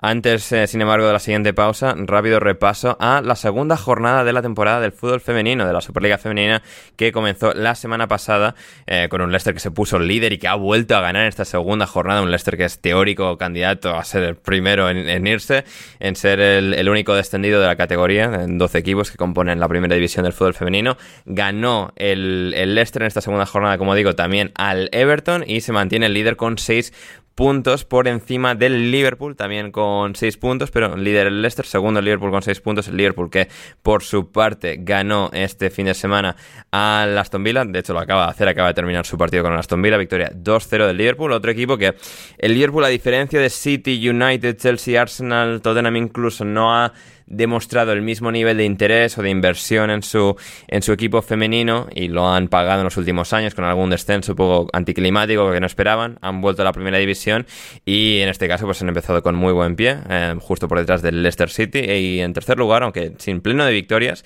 es el Manchester City que está con cuatro puntos en el tercer lugar. el City que por su lado este fin de semana. A, que tenía por aquí su, su partido empató a uno con el Chelsea acabó con dos expulsados el City así que salvando bien el punto al final las Citizens. Cuarto lugar para el Manchester United quinto el Chelsea los tres con cuatro puntos y luego ya sexto el Tottenham con tres puntos. No eh, séptimo el West Ham con tres también octavo el Brighton con tres el Arsenal que ha empezado un poco peor noveno después de dos partidos un solo punto y los tres últimos son Everton Aston Villa y Bristol City el Bristol City conformando la posición de descenso con cero puntos los tres. Eh, muy bien, eso ha sido el repaso lo que ha sido la jornada del fútbol eh, femenino. Y vamos a ir ahora con una pequeña pausa pero también con digamos el, el reportaje. Bueno reportaje no es un poco un término un poco demasiado grandilocuente pero un audio que nos han mandado nuestros amigos de El Capologist el podcast de NFL que recomienda alineación indebida siempre que estaban sus dos, eh, dos de sus integrantes Paco Virugues y Santiago Tomasi viendo un apasionante Queens Park Rangers 0 Blackburn Rovers cuarto 4 perdón y nos han contado un poco su experiencia, cómo lo han vivido el partido en Loftus Road, así que vamos con Paco y con Tomasi y también nuestra pausa y volvemos con mucho más aquí en Alineación Indebida.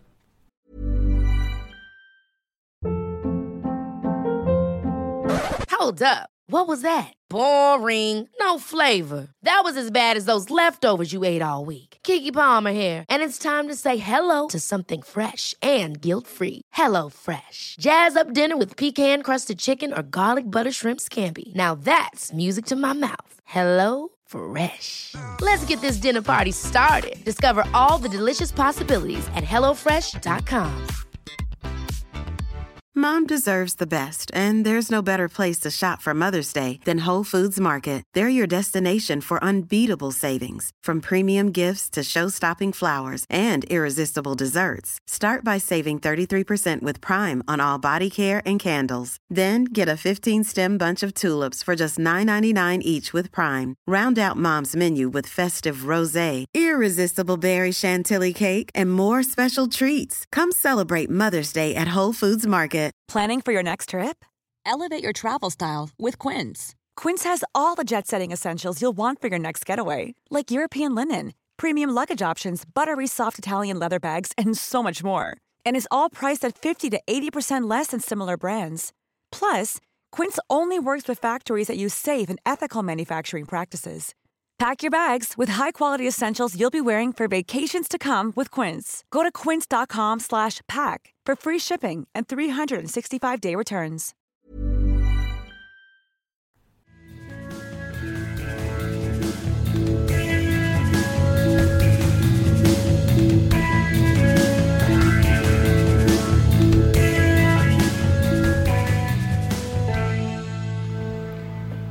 Hola Ander, ¿qué tal? Eh, tal y como nos has pedido, eh, hemos ido al encuentro entre el QPI y el eh, Blackpool Rovers, la victoria visitante 0-4, en un encuentro que sinceramente eh, nos ha dejado un poquito fríos, sobre todo por el... Muy malos, son muy malos. La defensa del QPR no existe, el medio del campo está compuesto por dos pelirrojos que no saben tocar el balón y arriba el 9 creo que era, ha conseguido cero balones divididos en 70 minutos. Increíble. Deitch, el Luke Deitch, si no me equivoco, Creo que, que es sí. el dorsal número 9 del, del QPR.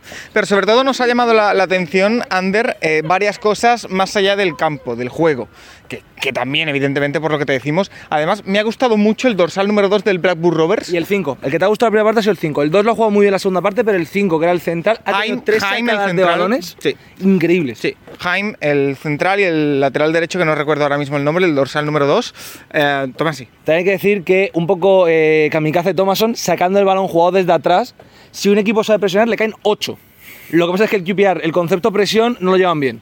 Pero bueno, eh, como decía, nos ha sorprendido varias cosas. Eh, yo que yo había estado ya en algún partido en, en Londres, eh, poco ambiente en Loftus eh, Road. No sé si eh, por cómo está el equipo en la tabla, que está en descenso, eh, hemos estado cerca de la, grada, de la grada visitante, donde había bastante gente del Blackburn Rovers eh, que ha apoyado mucho, ha estado eh, muy encima de su equipo. También es cierto que, que el partido le ha venido de cara pero poco ambiente en, los Tours Road para ser un encuentro de, Inglaterra, donde siempre se habla tanto de, la afición y, demás. No ha habido demasiado ambiente y, eh, sobre todo, vengo a destacar aquí. Yo lo único que quiero destacar de, de este audio, Santiago, es el concepto de los bares de los estadios antes de que comience el encuentro y sin poder salir a la grada, puedes beber alcohol. Y además, la cerveza, y en mi caso la sidra, que es lo que yo consumo, que es de las pocas cosas que me gustan de verdad, perdón, Ander, de este país, em, es que hay sidra en todos lados, es que las botellas de la cerveza, de la sidra, son de plástico, no son de, de cristal. Estoy muy sorprendido mm, gratamente. Evitas desgracias, la gente puede beber tranquilamente y en contexto del partido se acabó. A mí me parece perfecto, honestamente. Oye, y, mm, y muy buena comida Loftus Road. Nos hemos comido un perrito caliente muy rico, la verdad. Así que nada, eh, la verdad que para el acceso a las entradas, que también me preguntabas, fue bastante sencillo. Había no muchas, pero sí había asientos vacíos en, en el estadio, en Loftus Road. Eh, por cierto, la zona de la grada en la que hemos estado, en una de las esquinas de, de la tribuna, am, había mucha gente internacional por esto del partido de NFL en Londres. Había alemanes, había franceses, había gente de Búfalo también que ha venido para el partido de NFL. Había un brasileño. También brasileños. Así que, bueno, eh, creo, creo, Ander, que Loftus Road no es el mejor ejemplo de un ambiente inglés puro de fútbol. También te digo, es de los pocos sitios de las dos primeras categorías del fútbol inglés donde es accesible conseguir entrada. Nosotros conseguimos esa entrada con la visibilidad bastante buena, muy buena, me atrevería a decir, de- desde una esquina de tribuna, por 35 libras cada una. Me parece razonable y me parece bien. Eh, y tal y como, como pintaba la cosa cuando empecé a buscar entradas, estoy contento con la experiencia, me lo he pasado bien y sobre todo, Tomás, y también temazos al inicio de... de- antes del partido. Antes del partido todo temazos, eh, evidentemente. Y luego hay que decir, la tienda del QPR hay que darle una nota positiva. Tengo ahora un, un cojín de Guinness, que eso siempre me ha gustado, y una camiseta verde y blanca del QPR espectacular. Sí, eh, te mandaremos foto, Ander Iturralde. Em, creo que me he pasado bastante del tiempo que me pediste, pero bueno, yo te lo mando y ya me contarás. Un saludo a todos los oyentes de Alineación Indebida. Ahí teníamos a Paco Virués y a Santiago Tomase que eh, habían ido a ese partido de Queen's Park Rangers Blackburn Rovers. Les agradecemos, por supuesto, eh, el audio, su experiencia relatada ahí de manera eh, brillante. Y por supuesto, si os interesa la NFL, que es lo que han ido a cubrir mayoritariamente a Londres, ese Buffalo Bills, Jacksonville Jaguars, que ha terminado con victoria de ¿Quieres Jacksonville. decir que no han ido a ver el, al Cube ya? No, eso ya les pillaba de paso y lo han aprovechado. Lo que comentábamos del ambiente, ¿eh, Borja, Loftus Road se ha quedado un pelín desangelado. Pero Sí, claro, claro, claro. Están, están como están los pobres y, y bueno, también un poco barrio pipero y demás. Pues, bueno, Sí, es no. lo que sí. es lo que es lo que tiene, es lo que tiene ir. eh, Haberles dicho que se fueran, que se haberles dicho que se fueran a Millwall. Ese- o creo que el Millwall jugaba fuera, te lo confirmo ahora. A- a- Ah. han querían hacer originalmente ir al Luton por la mañana y a Crystal Palace por la tarde, pero no han conseguido entradas para ninguno de los dos. Y han terminado en Loftus Road. Premio de consolación. claro. Porque, Sí, mira, el Millwall sí que jugaba en eso. casa. Mira, les tendría que haber dicho de haber ido a Millwall, que han empatado a dos con el Hull City. No, allí no, allí no, por favor. Allí no, por Fútbol favor. auténtico, Chris. O sea, competición, que compites por mantener tren, tu vida. pasando, que se ve el tren que pasa desde la tribuna. Bueno, bueno, bueno. bueno. Madre mía, si quiero un estadio de, de- de blanquitos de clase media baja, eh, desaforados, es el mejor sitio para ir. O Ay, madre mía. pe- sea, no tengo ningún problema cerrarme, cerrarme puertas eh, en ese club. No tengo problema. Por lo que sea, ¿no? Pero eh, sí, a la gente, eso que si le interesa la NFL en absoluto, que escuchen el Capologies, que mañana, creo que el martes por la mañana, el lunes por la noche tendrán programa completo, además de día, programas diarios que están haciendo, relatando su, su viaje a Londres, todo el análisis de la jornada de la NFL, si os interesa el fútbol americano, como digo, con Paco y con Tomasi en el Capologies, que lo hacen, lo hacen muy bien. Es el podcast que, o sea, si yo, yo quiero eh, empaparme de NFL, Sí. es el podcast que me recomiendas. Correcto, correcto, porque están ellos dos, también Nacho Cervera, que ha estado varias veces con nosotros en el último año, que también sale ahí regularmente en los programas del lunes. Así que sí, sí, si la gente quiere empaparse de NFL, como bien dice ahí Borja, eh, que escuchen el Capologist disponible en todas las plataformas de podcast. Eh, muy bien, de Championship, rápidamente hacer el repaso al resto de la jornada, de cómo está más o menos la cosa, eh, de, de arriba abajo. ¿Existe, existe Championship?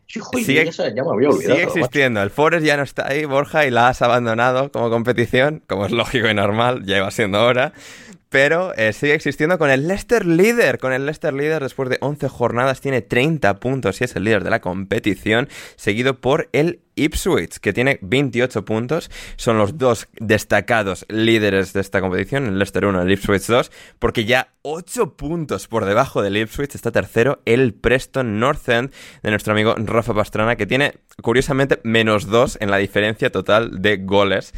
Lo cual es curioso que un equipo que va tercero tenga esa diferencia de goles. Pero ahí están, el Preston aguantando tercero. Cuarto es el Sunderland, que se llevó una hostia buena en el derby del noroeste, eh, noreste mejor dicho, de este fin de semana que se enfrentaron al Middlesbrough y cayeron por 0 goles a 4. Eh, mal día en la oficina para, para ser de- del Sunderland. Pero eso, el Middlesbrough que había empezado muy mal con, entre comillas, buenas actuaciones, pero estaban fallándolo todo. Ya han empezado a sumar de 3 en 3. Ya han salido del descenso, están decimosextos con 14 puntos, ya a solo 4 del playoff de ascenso y 6 por encima del descenso. Quinto es el Leeds de Daniel Farke, el entrenador, el entrenador alemán que subió dos veces al Norwich.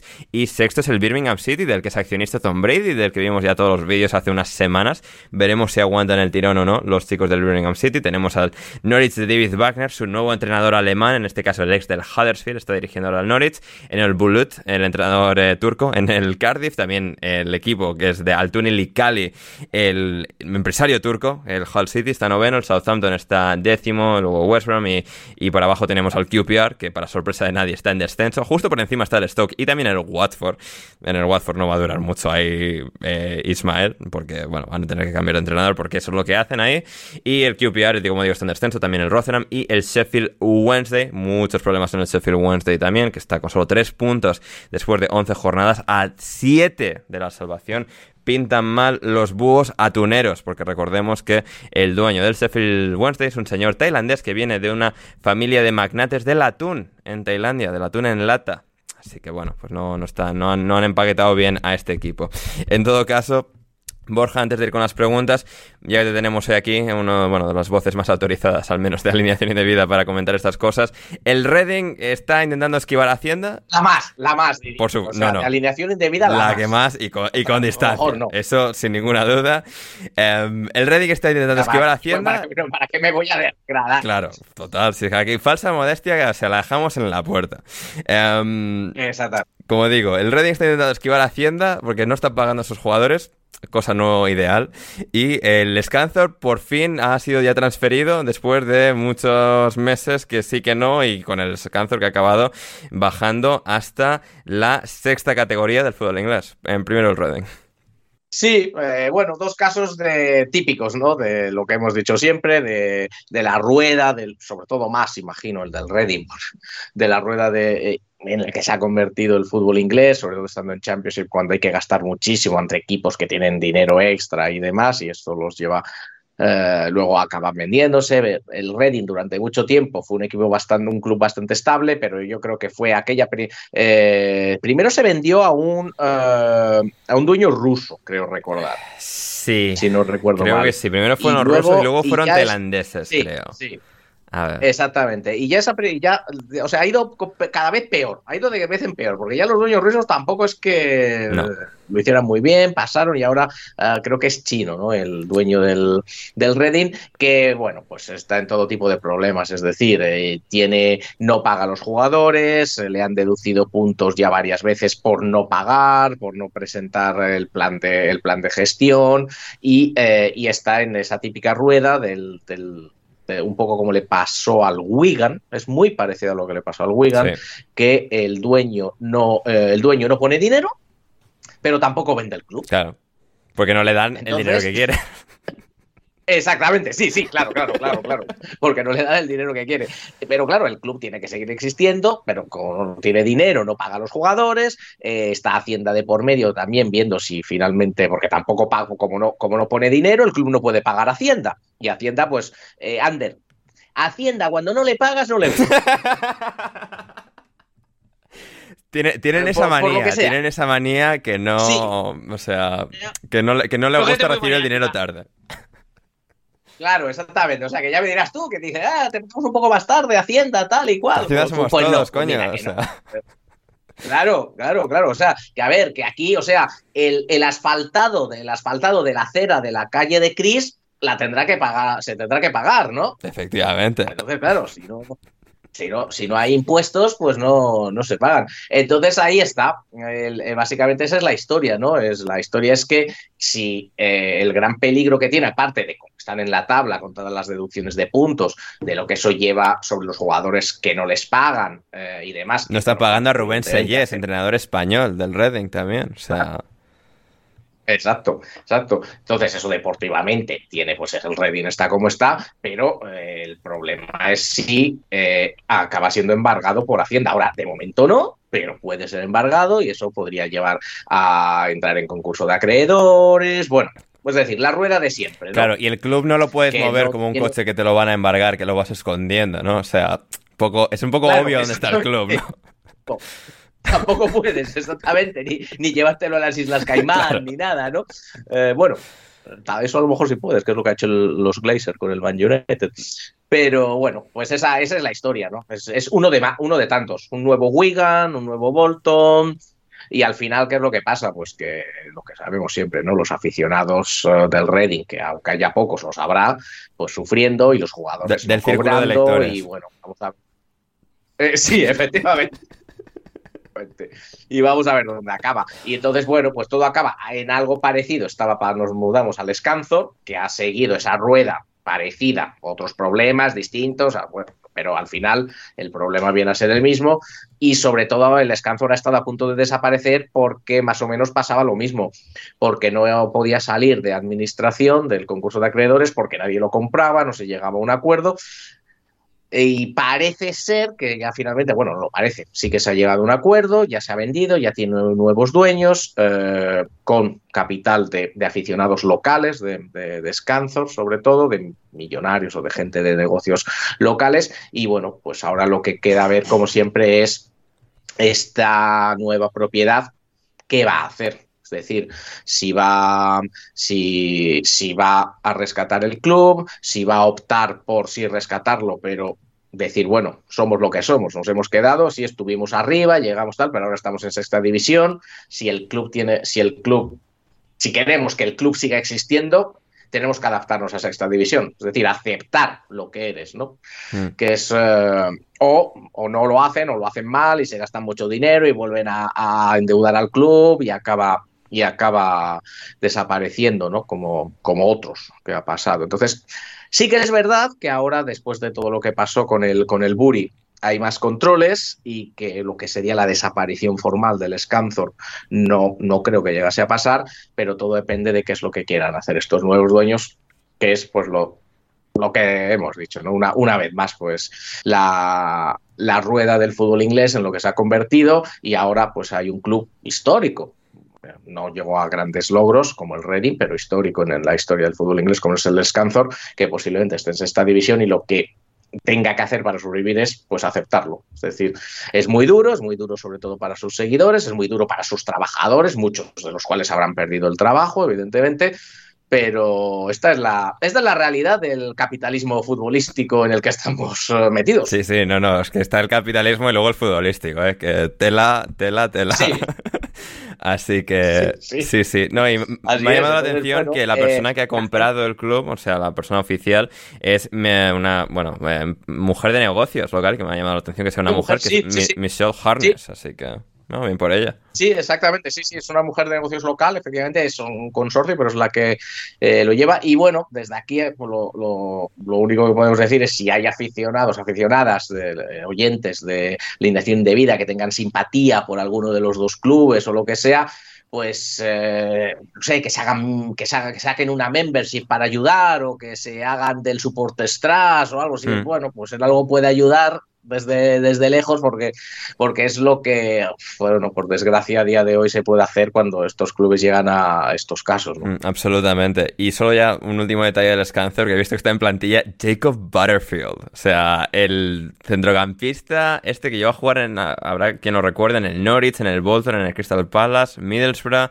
Huddersfield, Derby County. O sea, fue un, clásico de la segunda división durante varios años y que ha acabado aquí ahora en, en el Scanthorpe United, que lleva desde el año pasado más de 40 partidos jugados. Así que está bien. Solo tiene 33 años. La, cosa de que te encuentras jugadores jóvenes, luego pasan 12 y es como, hostia, este, solo tiene eh, 33. Pero, pero eso, ¿no? Fantástico. Eh, resumen a la situación de Reading y Scanthorpe. Y vamos a ir ahora con las preguntas de nuestra querida audiencia. Eh, bueno, la de David Dorado la teníamos y la hemos respondido. El, que el otro día, Borja, esto te habrá llegado, esta información. Estuve en el concierto de Blink 182 em, y estuvo David Dorado también, pero no nos dimos cuenta Eh, que sí, el otro estaba. Me llegó, me llegó, me llegó. Sí, ¿no?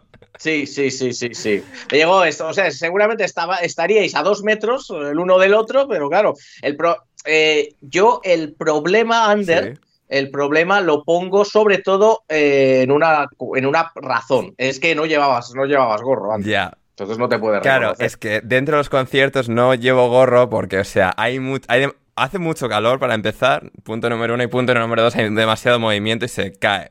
Así que no me pongo el gorro en los conciertos. Eh, pero sí, sí, sí. Quien, con quien sí me junté, Borja, David no sabía que iba al concierto, pero quien sí sabía que iba es nuestro otro amigo común, eh, Fernando Alcalá Zamora. Sí, ya lo vi, ya lo vi. Digo, digo, bueno, o sea, reunión de la peña madridista aquí en Sí. Madrid y tal. Me, me quedé, me quedé alucinado. Sí, sí, sí, sí. Que Fernando y yo, o sea, nos conocemos muy poco de Twitter, hemos hablado básicamente en todas nuestras interacciones de Blink, eh, pero que estuvo en un podcast de hace años, para cuando estaba el referéndum en Escocia, me acuerdo que vino él y hablamos con él cuando ni siquiera lo presentaba yo, o sea, ahí fíjate si ha llovido, eh, el podcast que estuvo en aquella época y sí, sí, Fernando, gran tío, eh, lo conocí en persona majísimo y sí, sí, igual podemos eh, tener algún día también especialista de fútbol femenino, eh, así que sí, sí, podéis seguirle también en arroba F Alcalá Zamora en Twitter. Especialista del Real Madrid femenino, en Sí, realidad. ¿no? sí, sí, a ver, cosas de madridistas, o sea, y me estuvo explicando que fue a ver las obras, bueno, iba a ver las obras ver, del Bernabéu al día la siguiente. seamos sinceros. ¿Cómo? Que escriben la galerna. Ya, o ya, sea, ya, bueno, todos tenemos nuestras cosas, sí, sí, pero bueno, o sea, más o menos. Sí, no, todos tenemos que comer, sí, eso sí, todos tenemos que comer, eso, eso está claro. Exacto, y me decía que iba a ver las obras de- del, del Bernabéu al día siguiente, así que. sí, sí, sí, fue, fue divertido, pero eso, nada, y con. eh, estuvo David Dorado. y- ¿sabes? ¿Cómo? Sabemos si, si luego estuvo ahí todo el día, que si sabemos si luego estuvo todo el día cual jubilado viendo las obras. Creo que eh, era la esas cosas, el día ¿no? siguiente, de voy a pasar el día en el Bernabéu, porque él sigue no sé qué foro de aficionados del Madrid que actualizan cada día las obras del Bernabéu.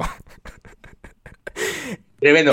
Esto podría ser, ojo, ojo, porque esto podría ser un poco como el, eh, o sea, eh, el, eh, el ser jubilado a los, pues él tendrá, no creo que tenga mucho más de 25, 26, 27 años por ahí, ¿no? Entonces, pero ya, ya ser un jubilado moderno, ¿no? Que es seguir las obras, pero seguirlas a través de webcam. Que ahora ya no es dos brazos a la espalda, eh, esa imagen típica. Ahora es con dos brazos estirados con el móvil en la mano. Sí. Exactamente. Exacto. Sí, sí, sí. Exacto. Así que sí, bueno, y como esto en días de Champions es bastante alineación madridista, pues igual traemos a Fernando un día para que nos cuente. En todo caso, en todo caso, vamos ya con más preguntas de nuestra Es verdad, una cosa, eh, una, que esto, co- eh, una cosa, porque es claro, no, no he estado siguiendo mucho y tal, pero eh, este año, Ander, eh, entre el, el, por cierto, ya doctor Pastrana, el ya doctor Pastrana, que me Correcto, enteré el otro día, correcto.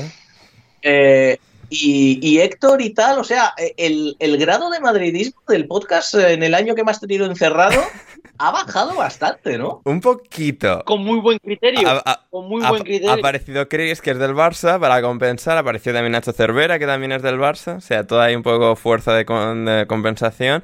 Y sí, Manu que no ha estado disponible la mayoría del año. Y Eduardo Álvarez tampoco ha venido. A ver, tampoco el Madrid ha tenido el año de Champions que tuvo el año anterior. O sea, eso fue un poco una concatenación de cosas que nos hizo aquí estar ondando la bandera del Madrid eh, con fuerza durante las rondas finales de Champions.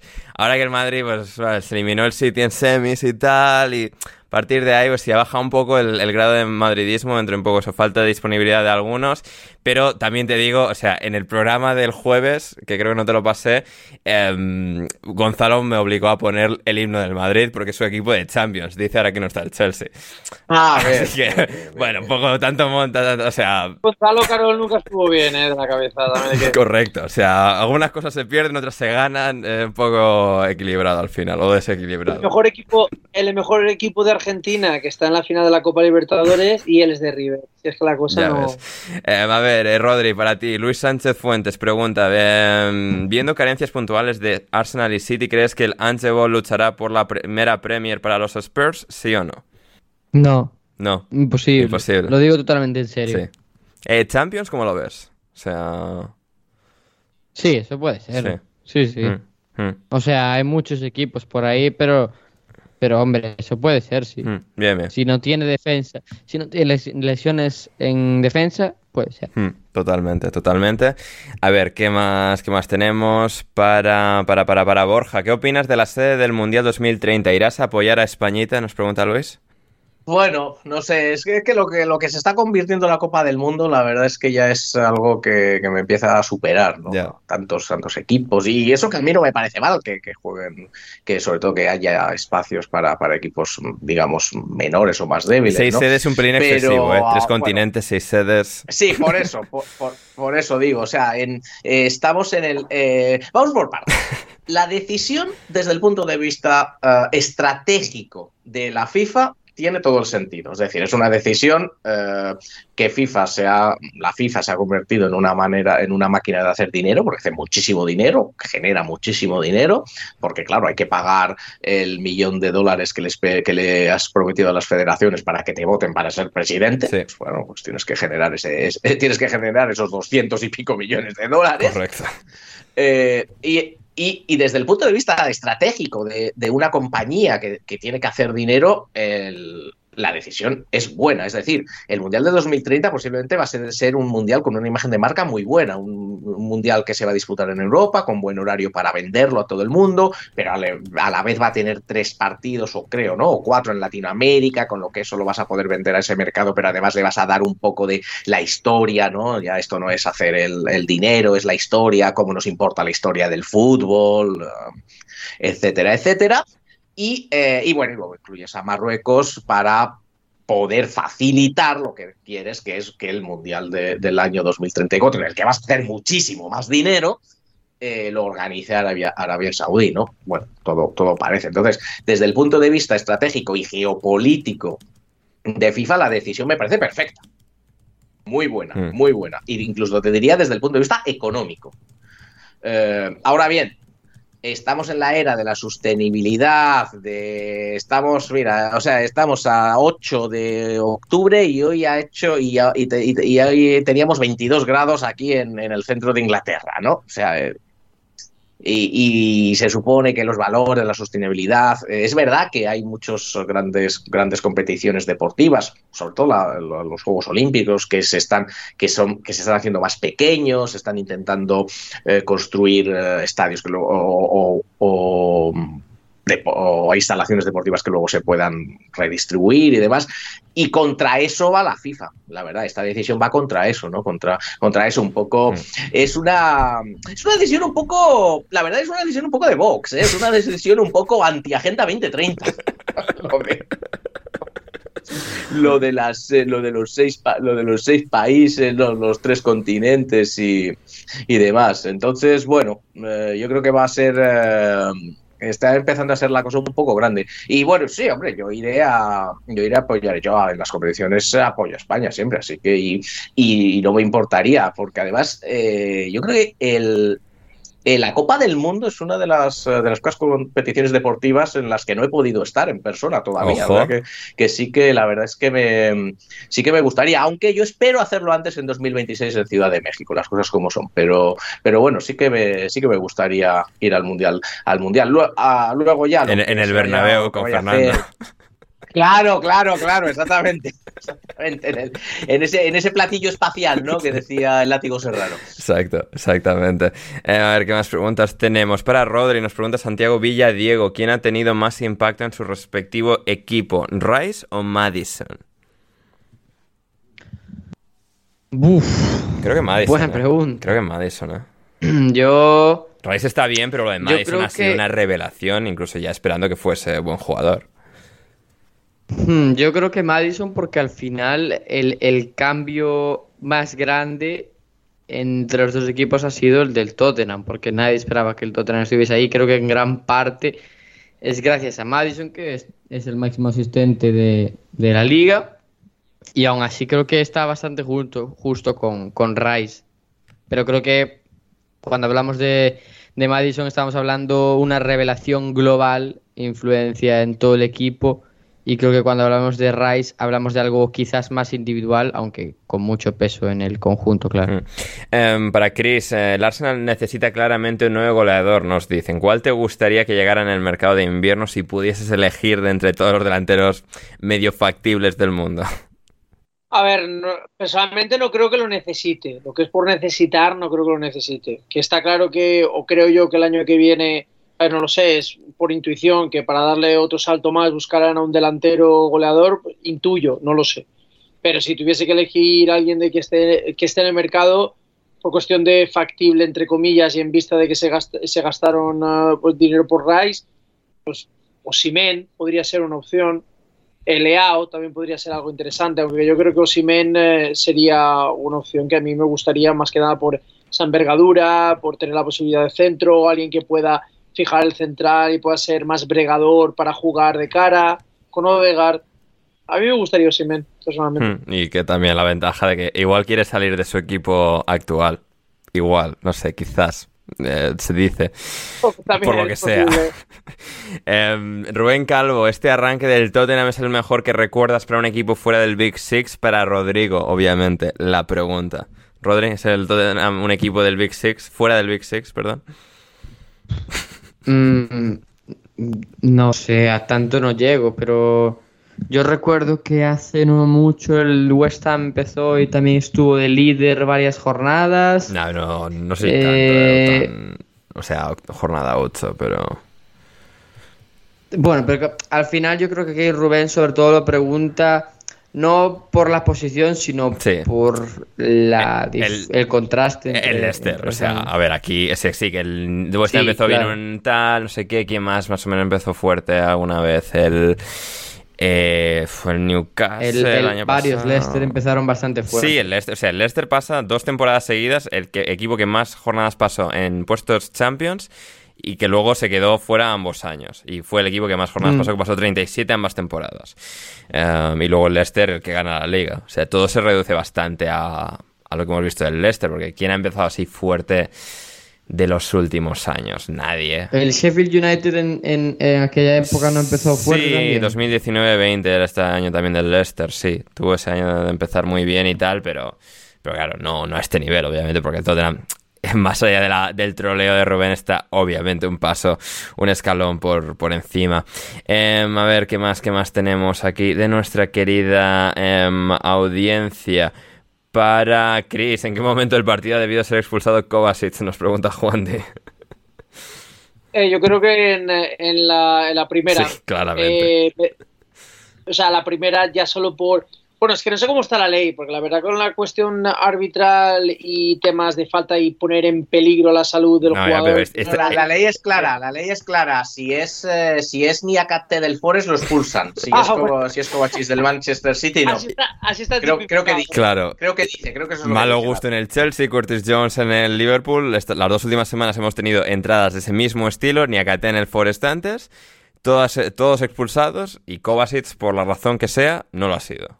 Así que... No, pero porque ninguna jugada es exactamente la misma. No, ya, pero todos creo- van ahí, digamos que los tagos impactan con cierta dureza en espinilla o tobillo. Sí, sí, pero la de Kovacic, digamos que por cómo se sucede, Eh, o sea, es decir, por ejemplo, si nos ponemos, si nos ponemos a, a comparar y nos ponemos en lo más purista, la de Curtis Jones es patada al tobillo frontal. Y la de Kovacic es viniendo desde atrás. Que puedes decir que es intentando peor, ¿eh? atacar.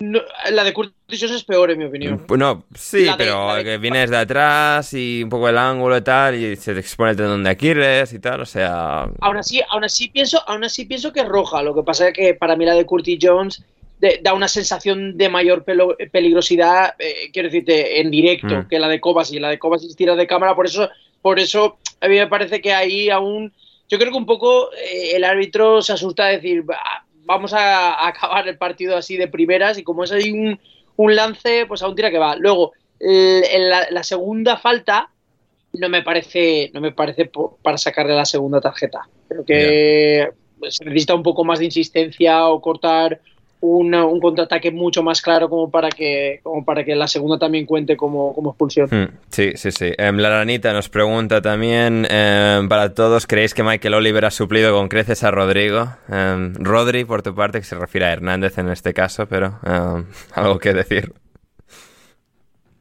Hombre, eh, por lo que sea, viendo el nivel arbitral de las últimas semanas, creo que bien, bien, bien. Sí, creo que es, creo que sea acertada respuesta. Em, a ver, ¿qué más tenemos? ¿Qué más tenemos? Para, para, para, para Rodri, bueno, te pregunta si te ilusiona el Tottenham o eres más te preguntaba Esteban, y creo que teníamos alguna más. En cuanto al Tottenham, no sé, bueno, era básicamente ese, bueno, si les, ya es un poco comentado, ¿no? Que no les ves luchando por la liga, porque es una Sí. liga larga, pero... Hombre, a mí me ilusiona, pero dentro de que ilusionar... A, ver, al final, ilusionarse más te puede llevar a, a- pensar que el Tottenham puede ganar la liga y ni mucho menos, pero siempre hay algo dentro de ti que piensa, bueno, y sí, sí, que es, muy improbable, pero al final son cosas que no puedes controlar. Pero me hizo mucha gracia el otro día una, una cita de Postecoglou en, en el que le preguntaban, bueno, el, Tottenham, el, el equipo está líder, que, que, pero hay que decirle a los aficionados que, que hay que ir con cautela además. Y él decía, no, no, no, no. Nosotros no podemos ponerle vallas a la, a la ilusión de la gente, sino ¿Qué, que... qué tiazo, por nosotros Dios, qué tenemos- tiazo es Postecoglou. Sí, sí. Ni diques tenemos- al mar ni puertas al campo. Claro, y, y nosotros tenemos que ser los que eh, intenten estar a las alturas de las expectativas, pero que no se puede negar a nadie la ilusión ni, ni, ni, eso, los pensamientos heroicos. me encanta, qué, qué- qué- hombre, madre mía, es que me encanta. Em, a ver, a ver, ¿qué más, qué más tenemos por aquí? Para todos, comida mexicana o de Estados Unidos. Un beso para David Mosquera, por favor, nos dice Daniel Torres. Se lo remitiremos, eh, Daniel, tú tranquilo. Em, a ver, bueno, Borja, obvia, a ver. Estados Unidos tiene que algo que yo creo que junta muchas de las mejores del mundo, sea, pero es que, a como ver. propia, propia original, sí, la mexicana, pero... Claro, o sea, esa, esa, esa pregunta no solo tiene una respuesta, porque es que no hay comida de Estados Unidos. Bueno, sí que hay algunas, pero no digamos, es mu- mucho más fusión de todas las demás, más marcada que Yo no voy a ir de panenquita, yo no voy a ir, yo no voy a ir de panenquita culinario. Yo a mí el picante no soy amigo del picante, así que yo me pongo a lo que sea que es la comida americana. Ojo, bien, bien, bien. Em, pero sí, ahorita también la mexicana, obvio, ti- Mal, mal empezamos, o sea, mal empezamos, mal la empezamos mexicana tenemos ahí, o- obvias influencias también de Oriente Medio, o sea, también, es decir, todo No, al pero final hay es- gente, hay gente panenquita que empieza, ay, es que la comida americana no es comida, pero la mexicana sí que tiene una, una historia culinaria. Déjate de historia, lo que te guste mejor. A mí el picante no me va, pues no voy a ir con la mexicana. de paniquita. En plan, no, es que, es que, es que la cocina española, italiana y francesa es cocina, la inglesa, oh my god, fish and chips. Eh, pues habrá gente que le guste al fish and chips. Eh, Es que, es que, pero es que no hay, nada, no hay ninguna mentira ahí. Sí, sí, sí. No, no, ahí Chris con, con las barras. Me gusta, me gusta. Eh, sí, a ver, yo soy muy fan de la comida mexicana eh, en líneas generales, pero obviamente pues he vivido en Estados Unidos todos esos años, así que un poco, o sea, eh, voy a voy a poner aquí la equidistancia, o sea, ni, ni a favor de unos ni de otros, ¿no? Pero, o sea, siendo fan obviamente de, de ambos. Eh, a ver, ¿qué más tenemos? ¿Qué más tenemos para... ah, ah, ah, um, para Rodri, Héctor, eh, ¿prefieres pelear la liga o ganar una de las copas por parte del Tottenham? Uf, eh, buena pregunta, la verdad. Sí. Claro, porque pelear la liga intuyo que incluye no ganarla, claro. Claro, es en plan estar ahí, luchar, luchar, la ilusión de, pero no ganarla. Porque Hmm. si no, obviamente te quedas con eso antes que Hombre, una pues copa viendo que ya, viendo que antes eh, decíamos que hay posibilidades de que el Tottenham entre en Champions, yo creo que ganar una copa y, y- y entrar en Champions sería lo perfecto, casi. Si sabes que no vas a pelear por la liga, que es lo obvio. Hmm, Sí, sí, sí. Al menos si para allá un poco callar a esas voces, eh, extinguir a esos fantasmas. eh, Hombre, Sí. Claro, es que, que el primer año sea Champions y, y una copa, la copa, que es la única que aquí se puede ganar ya. Hmm. Bueno, o sea, sí, claro, porque la Copa de la Liga ya, ya están fuera, es cierto, sí, sí, sí. Así que sí, no, está- estaría bien. A ver qué más, qué más. También de Héctor para Borja. ¿Sigues comiendo tacos? Y si la respuesta es afirmativa, ¿con qué frecuencia? Y si es negativa, ¿cuándo vas a ir con Rodri? Eh, bueno, no, no, ya no, porque claro, ya no, ya no estoy en México, así que de momento no estoy, no estoy comiendo tacos. Si no, prácticamente la verdad es que sería, no sé si cada día, pero posiblemente cada dos o tres días sí que podría ser la, la frecuencia. Y, y bueno, no- a ver, te- teniendo en cuenta los antecedentes de Rodri, o sea, no sé por dónde va lo de Rodri, pero bueno, teniendo en No, cuenta los Rodri antecedentes día, me o lo puedo imaginar. El día yo de lo de la sopa de Doritos, eh, Borja, el Ah, claro. día. Claro, claro, claro, claro. Sopa Claro, de claro, claro. Sí, ¿Qué es así, eso? tú- eh, a ver, a Rodri le tuve que explicar sí, un día que era sí. la sopa de tortilla y acabé pues, utilizando términos que no gustaron como ejemplos, meros ejemplos de- para trazar la comparación, pero bueno. Ah, vale, Eh, vale, sí, vale. sí, sí, pero bueno.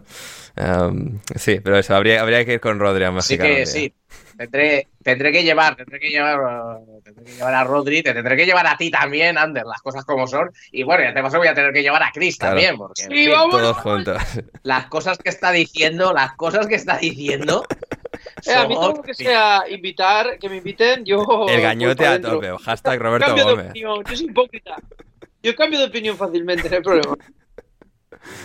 Ah, bien, ah, bien, bien, bien, bien, bien. Bien. Eso, entonces, entonces igual hasta nos, nos llevamos bien. Sí, sí, sí. Sí, claro, si yo soy una bellísima persona, que lo diga yo tampoco te deja mucho, o sea, deja mucho que desear, pero bueno, Sí, que lo diga tu madre y tu abuela tampoco vale, ¿eh?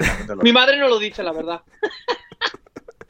Ay, madre mía. Eh, a ver qué más tenemos por aquí. Bueno, esto vamos a reservar algunas ya para el futuro porque estas son muchas y que no nos va a dar tiempo hoy a todas, pero algunas de las mejores la- las reservaremos. Rodri, ¿irás a la primera ronda del Mundial 2030 a probar la comida? En rollo a Paraguay, Uruguay, Argentina y tal, para... para... Eh, hombre, no lo sé. El otro día estuve pensando que en 2030 tendré 28 años. Ojo, eh.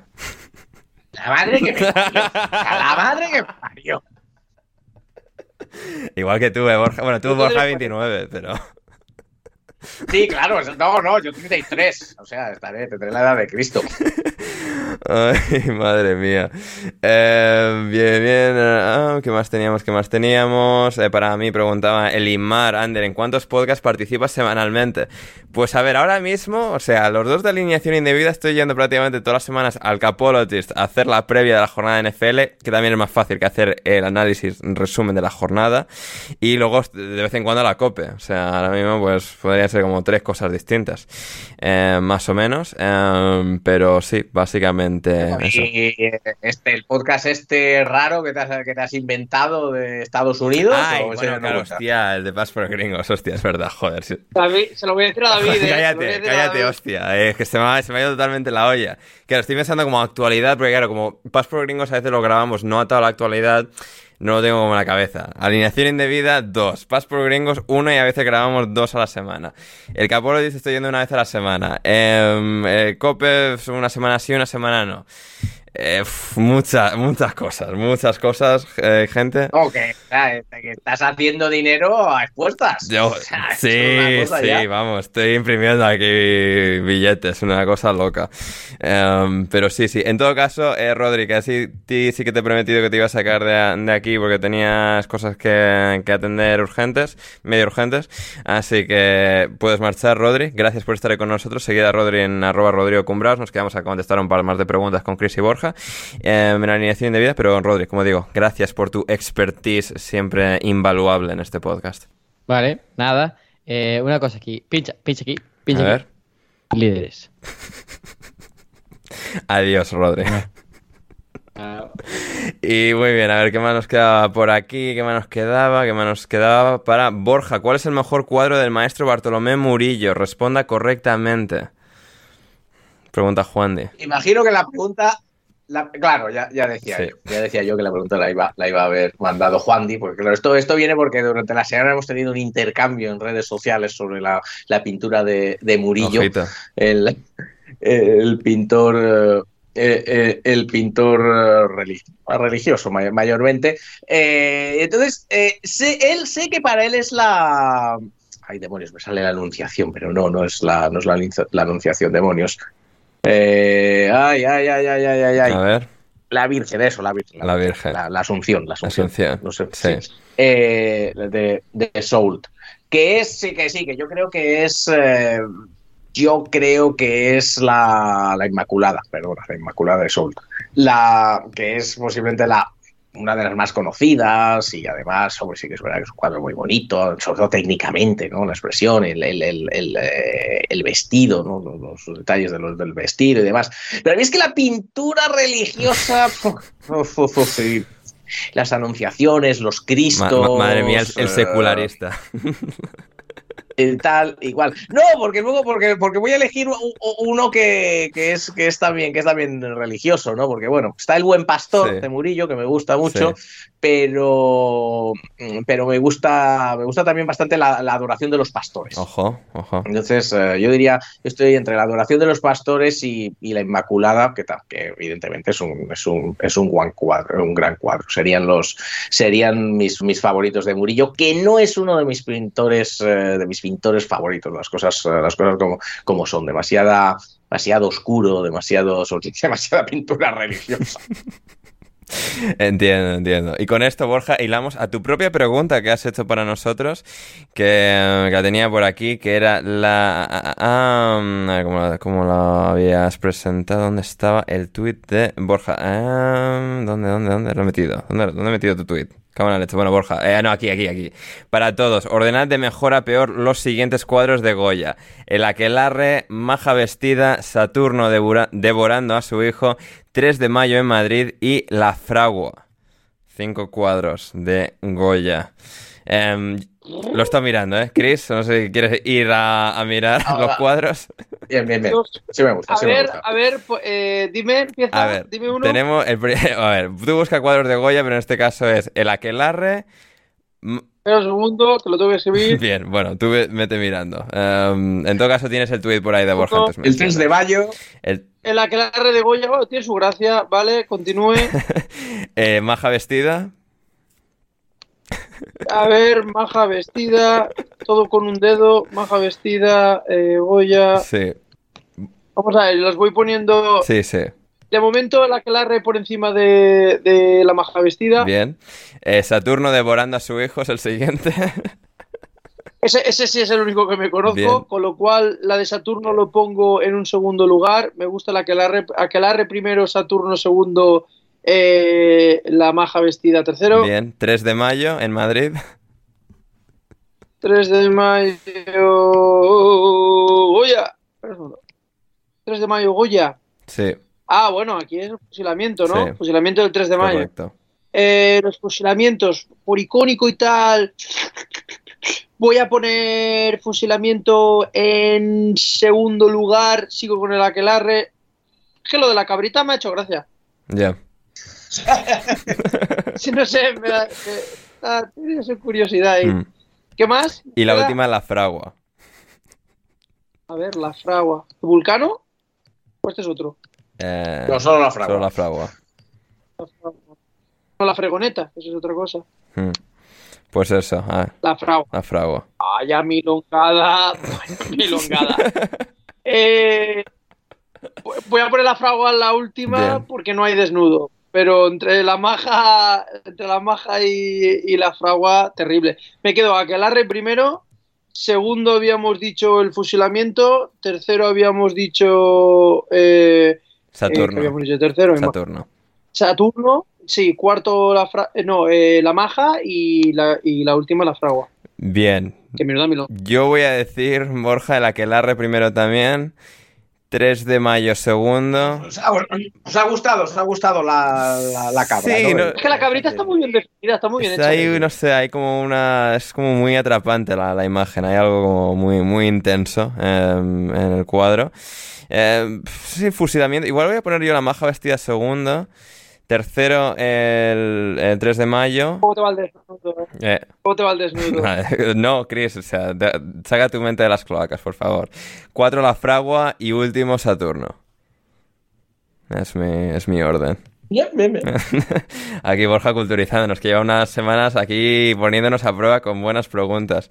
Así que ese es nuestro orden. A ver, ¿qué más tenemos? Lobato para mí preguntaba, Ander, opiniones de, opiniones de los Chicago Blackhawks para esta temporada de la NHL, Em, que tienen a uno de los jugadores más prometedores de los últimos 25 años del hockey sobre hielo, Connor Bedard, pero que eh, siguen siendo uno de los peores equipos, si no el peor equipo de toda la liga. Así que expectativas eh, moderadas. Saber qué puede hacer el chaval, cómo se desarrolla, que solo tiene 18 años también. Y, em, y que el equipo vaya sumando piezas y vaya mejorando, pero expectativas para este año, poquitas y, y modestas. Em, a ver, a ver, qué más, qué más, qué más. Para Borja, elige entre, entre eh, o sea, el menos malo al más malo. Honduras, en general, tacos de tripa u hormigas colombianas. Y hormigas colombianas. Son hormigas asadas. Eso, hormigas, o sea, hormigas colombianas asadas, exacto, sí. Claro, claro, sí, sí, sí. O sea, del menos malo al más malo. Sí. Vamos a ver. Eh, a ver, yo creo. eh, A ver. el. A ver, yo. Es complicado. Claro, esto Honduras porque, en general, eh, tacos o sea, de los- los tripa tacos- y, las colombi- y las colombianas no, Sí. las hormigas colombianas Yo- yo asadas. creo- Sí, sí, sí, sí, sí. O sea, el, el menos malo, yo creo que voy a poner el, eh, eh, los tacos de tripa. Bien. De tripa. eh, En realidad, en realidad, bueno, o sea, sí, de- depende de cómo estén hechos, ¿no? Pero, pero bueno, yo to- tomé algo de cuerito, algo de tripa y tal, y algo, y no estaba mal, es un poco como los callos. Si están bien hechos, están buenos. Sí que es verdad que, que es una carne que para el taco es muy correosa, ¿no? Entonces Claro. ese es un poco más complicado de comer, pero si está guisado, está bien. Yo, yo pondría al menos el taco de tripa. Eh, las hormigas colombianas asadas, el problema que tiene que, bueno, son la- las hormigas asadas, en realidad es un poco, las hormigas asadas es un poco, ah, Ander, como, como, sobre todo, bueno, asadas o a la plancha, son como los Rice Krispies. O sea, no, no, son ahí, son como los Rice Krispies. Que hacen sna- snap, cra- crackle and pop. Exactamente, exactamente, más o menos, más o menos, más o menos. Eh, Lo que pasa es que yo, aunque he tomado, he tomado hormigas, no mucho, ¿eh? No, hormigas, he tomado chapulines en México, que son saltamontes, ah, me cuesta comer los insectos, ¿eh? Me cuesta, me cuesta, me cuesta mucho. Así que eh, lo voy a poner, eh, lo voy a poner en, yo creo que lo voy a poner último. Y en medias voy a poner a Honduras porque, bueno, no es, de- desde luego, las cosas no andan muy bien por allí, no está así, eh, no, no están las cosas muy allá y tienen problemas como muchos de los países de por allí, pero tampoco tengo nada en contra de Honduras y por lo menos no, bueno, no están como El Salvador, no están como ahí como en Nicaragua y tal, ¿no? Entonces, pues bueno, los pongo en medio. Así que eh, el menos malo tacos, después Honduras y después las hormigas. Sí, no, lo, lo de Honduras me hace gracia porque tuvimos a José Pérez, hondureño, hace unas semanas en el podcast. Y antes de grabar el podcast le pregunté y tal lo típico de ¿qué tal todo por Honduras? Y, o sea, él me dijo que, a ver, no, por Honduras mal, pero yo bien. O sea, así que, eh, sí, sí, eh, es lo que tiene. Em, a ver, a ver, a ver, Tristan Ludlow, a quien también conocí en el concierto de Blink del otro día. A ver, ¿qué nos dice el bueno de, de Tristan? Para Ander, las lentejas Uno, tirando a caldosas o tirando a espesas. Dos, con o sin guindilla.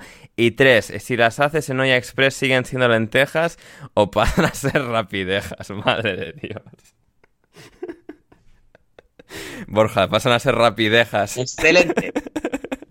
Eh, sí, sí, claro. Empiezan a ser rapidejas, sin duda. Sí, estoy, Sí, estoy sí. de acuerdo. De joven te hubiese dicho sin guindilla. Hoy en día, que ya mi paladar se ha expandido y tal, creo que te diría con guindilla.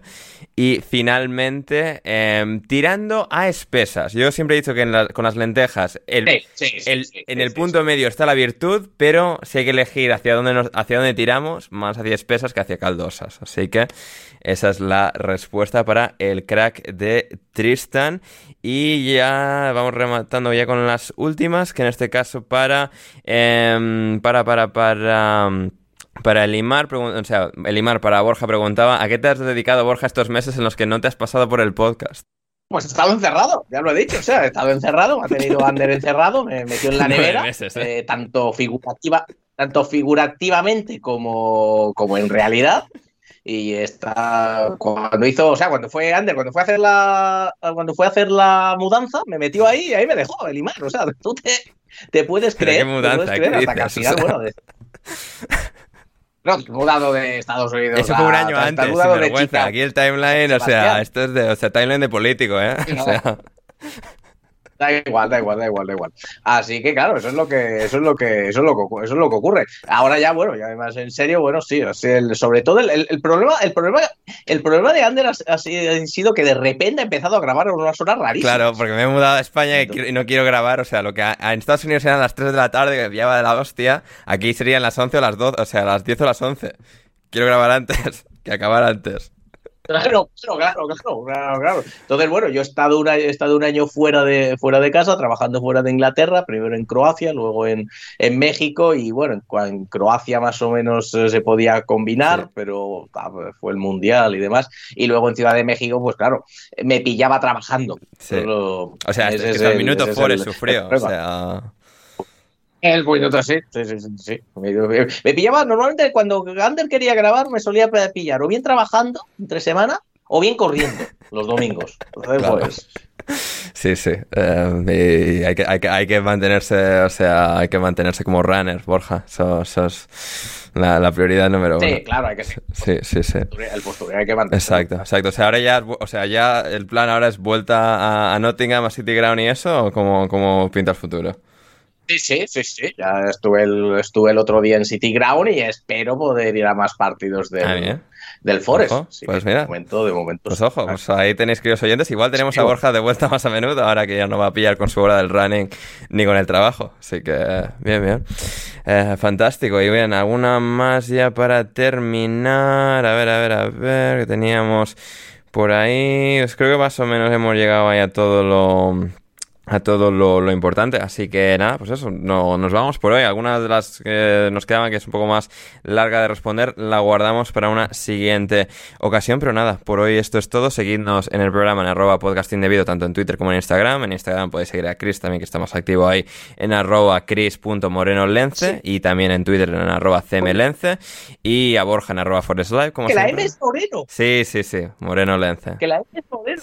Ah, Claro, Sí. claro. ah. No, yo cuando conocí a Chris pensaba que era un, o sea, bigardo inglés de ir a, de ir a Málaga en, o sea, en vacaciones, pero no, no. Sí, sí, tirarse, sí, tirarse del balcón. Iba a decir emborracharse. pero no quería ser tan faltoso, correcto.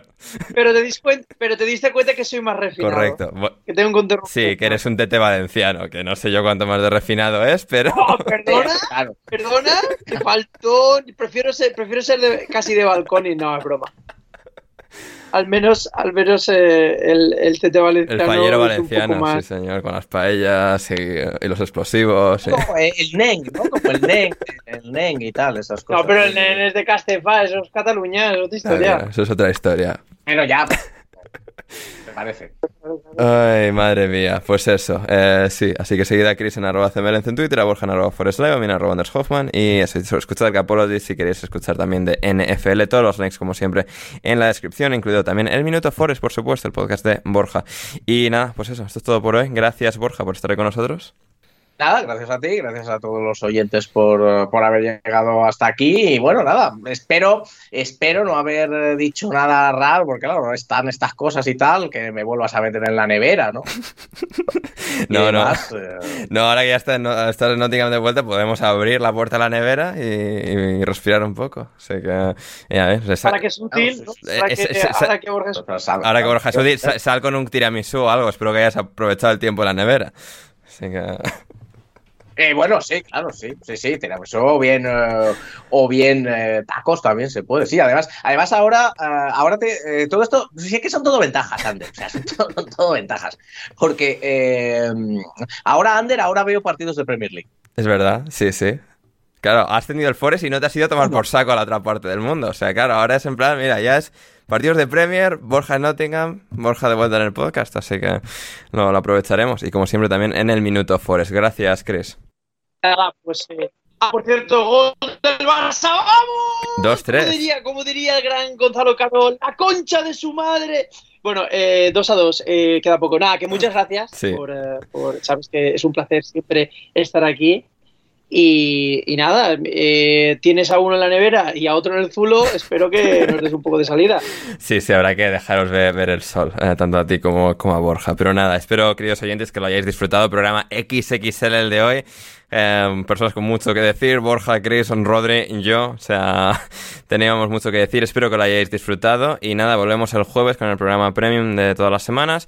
Llega el parón internacional. Estaremos de vuelta el próximo lunes también en abierto para todo el mundo. Suscribíos en Patreon si queréis más de nosotros. Y estaremos de vuelta, como digo, la próxima semana. Si no, yo soy Anderito Urralde y hasta que nos volvamos a reencontrar, cuando sea que nos reencontremos, pasadlo bien.